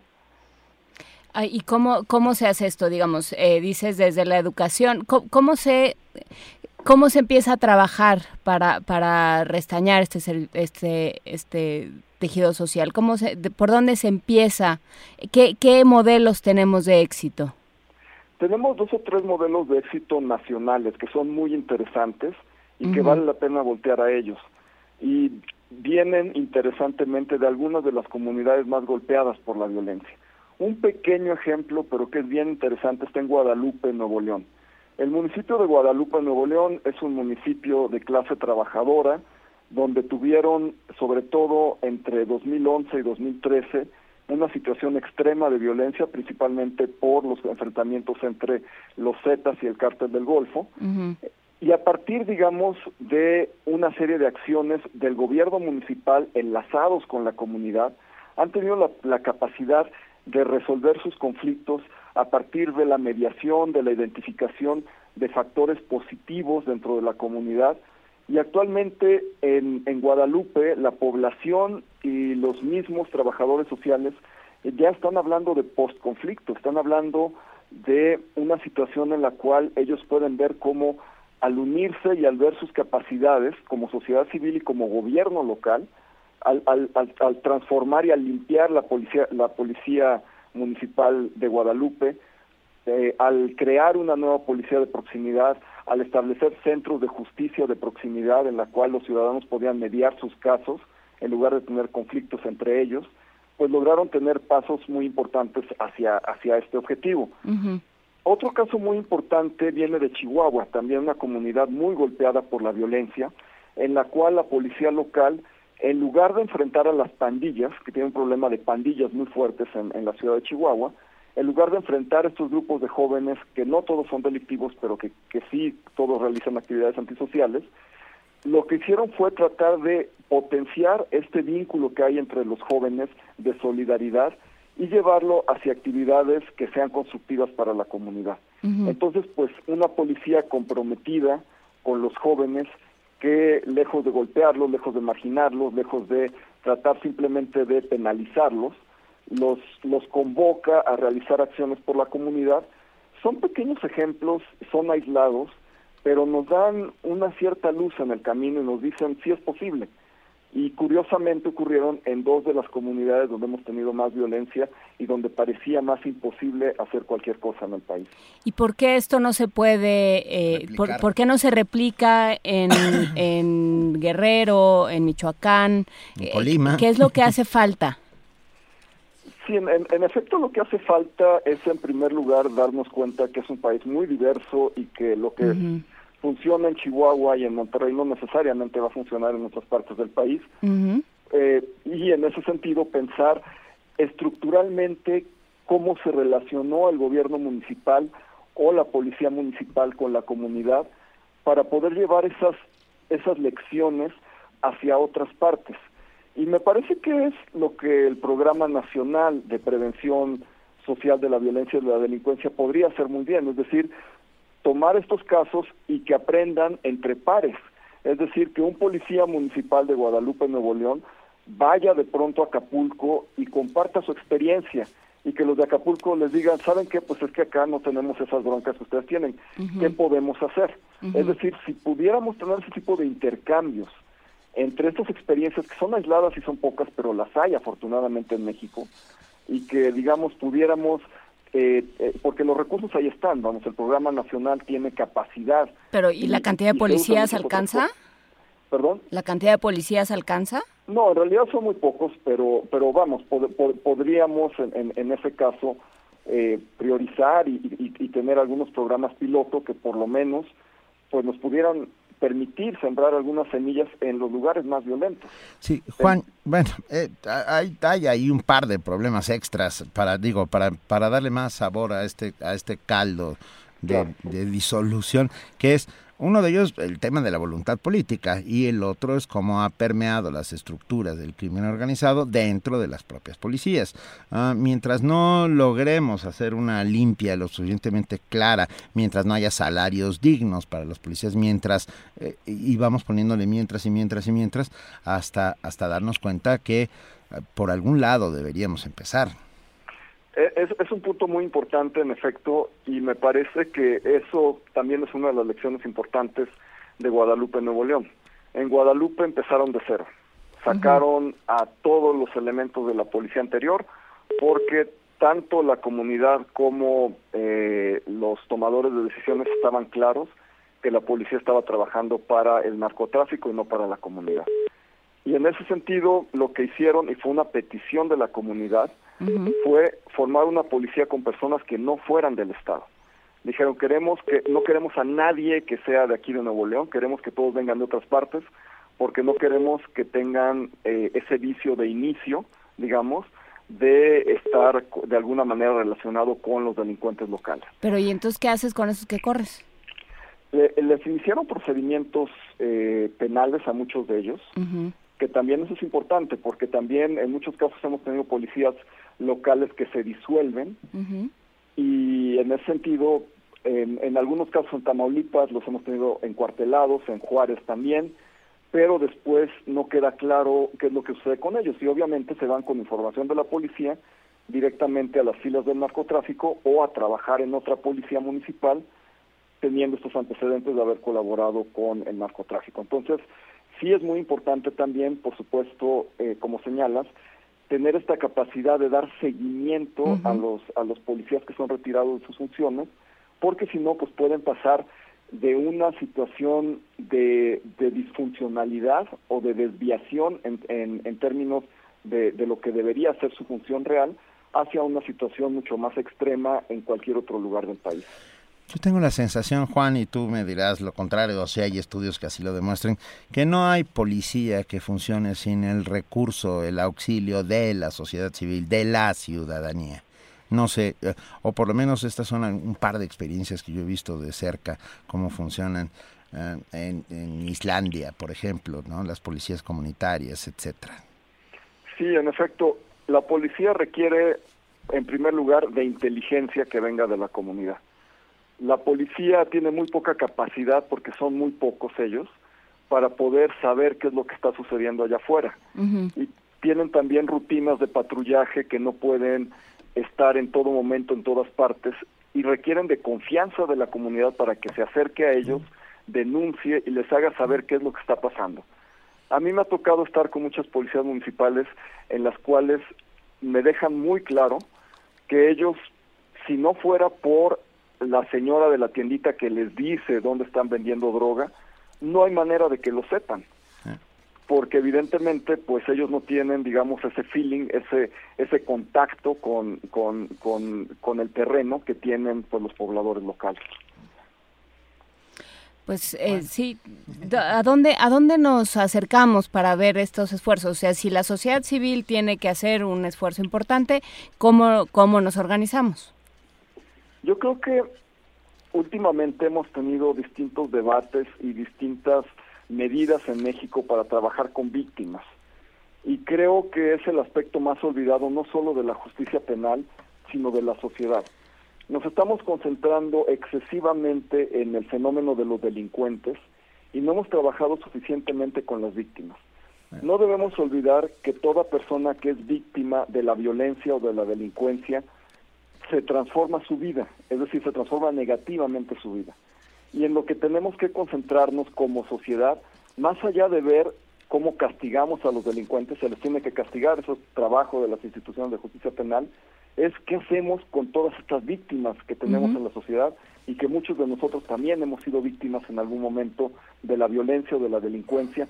¿Qué hacemos con nosotros? ¿Cómo, cómo trascendemos y qué podemos desde nuestros propios trabajos hacer para poder colaborar en este esfuerzo desde una perspectiva mucho más victimológica, es decir, trabajando en reforzar nuestras capacidades, en, en adquirir resiliencia para poder efectivamente transformar a nuestra sociedad y para poder tener un camino hacia adelante, porque mientras sigamos, sigamos por la vía exclusivamente penal orientada hacia castigar delitos y sigamos sin voltear a ver a las víctimas, pues desafortunadamente el espiral de violencia iba a continuar. Sí, tú fuiste el que trajo a la conversación los escuadrones de la muerte, digamos, pues este parece ser el camino. ¿no? No. O sea, crear víctimas, dejarlas ahí con su frustración, con su enojo, con su, con su desesperación y que tomen la justicia por su propia mano. Así es, hemos tenido eh, casos menos extremos en México de justicia por propia mano, hemos tenido linchamientos, hemos tenido eh, cuestiones que todavía siguen siendo focalizadas. Es decir, ya, ya tenemos focos rojos muy importantes de víctimas que, que cuyas demandas no han sido satisfechas y que, vamos, se orientan hacia eh, linchar a un policía, ir hacia cierto grupo de ciudadanos, pero todavía no tenemos estos fenómenos tan extremos como de tratar de eliminar a grupos sociales completos, ya no, digamos, por parte de narcotraficantes o de los delincuentes conocidos, sino por grupos de ciudadanos que se organizan para salir a la calle a hacerlo. No, no, no, eso que no suceda. Nosotros seguimos aquí apelando a la creación de comunidad, a- al conocimiento del vecino eh, y descubrir al otro y descubrir que no es tu enemigo, sino todo lo contrario. Por supuesto. Por ahí es por donde debemos empezar, según. Y nosotros todos los días haremos nuestro mejor esfuerzo aquí para justamente eso, la creación de comunidad. Te agradecemos enormemente, Juan Salgado, esta conversación. Este, Al contrario, no, es hombre, un trabajo importantísimo en esto. ¿eh? mm, Pues eh, sigamos trabajando juntos. Muchísimas gracias, Juan Salgado, por esta participación y por todas las que has tenido en este programa. Y nos vamos con Danzas de Coront, de Dick Rayat.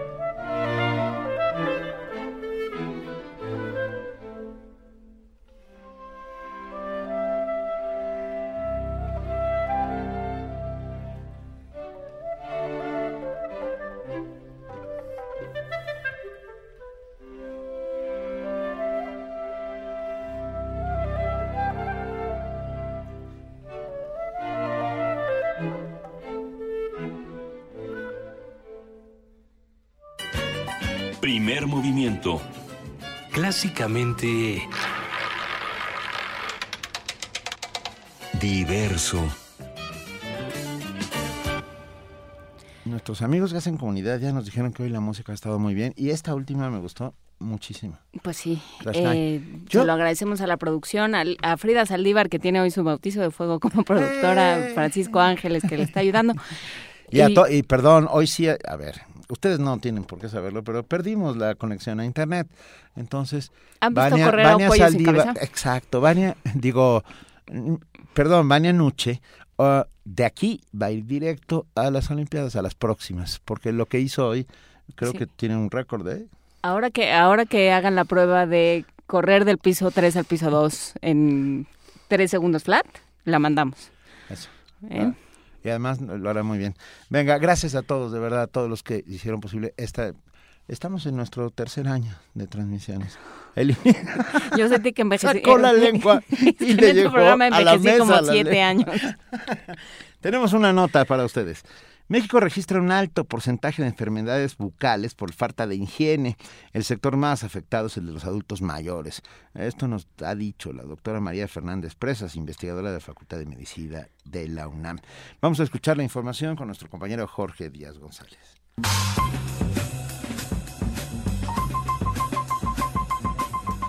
En México, el 70% de la población, principalmente perteneciente de adultos mayores, padece de la enfermedad periodontal reveló la doctora María Fernández Presas, investigadora de la Facultad de Medicina de la UNAM. La falta de higiene y mantenimiento provoca serios daños no solo en los dientes, sino al hueso alveolar y el tejido que rodea cada pieza. La experta universitaria dijo que la enfermedad periodontal, junto con la caries, son los padecimientos bucodentales con mayor prevalencia a nivel mundial.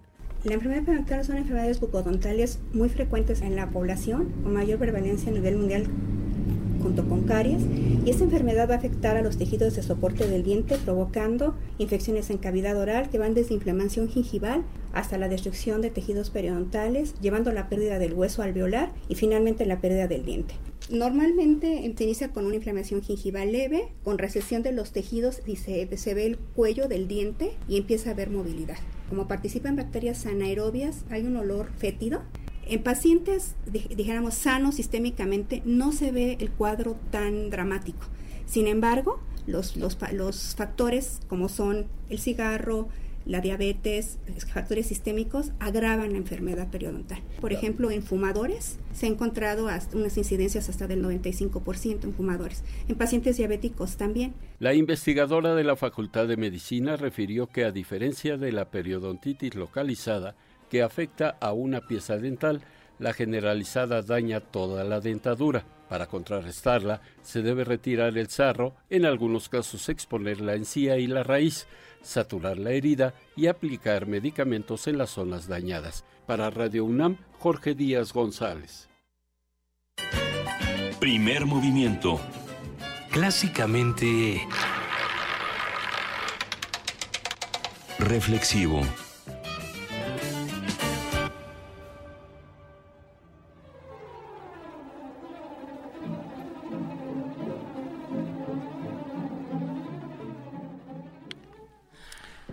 Suena, llega, sí, ahora sí que voló. Hoy, hoy sí, hoy ha, hoy ha volado como, como un, avispón. no, no, es un avispón. No, es el abejor. Es un abejor en anfetaminas. es una abeja reina, por Dios. no. Querida Vania Nuche. No, la abeja reina se ha trabajado como una loca todo el día. Bueno, es abeja Minuto mágico de Vania. Tienes 30 segundos mágicos de Vania. Ándale. Perfecto. Hoy en Radio UNAM, a través del 96.1 de FM, quédense con derecho a debate en cuanto termine el primer movimiento.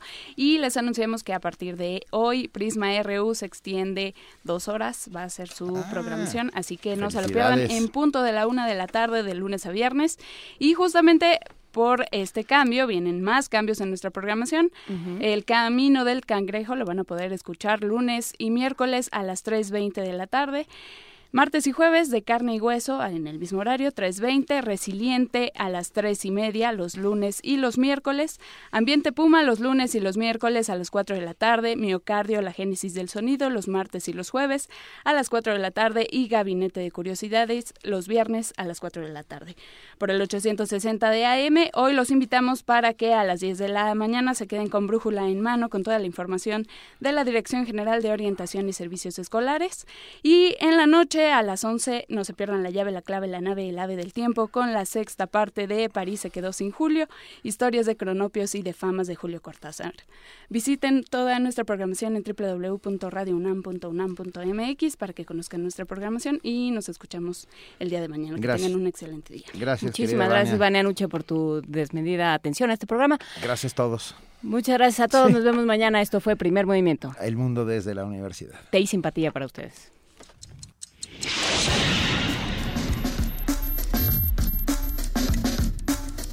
Radio UNAM presentó Primer Movimiento. El mundo desde la universidad.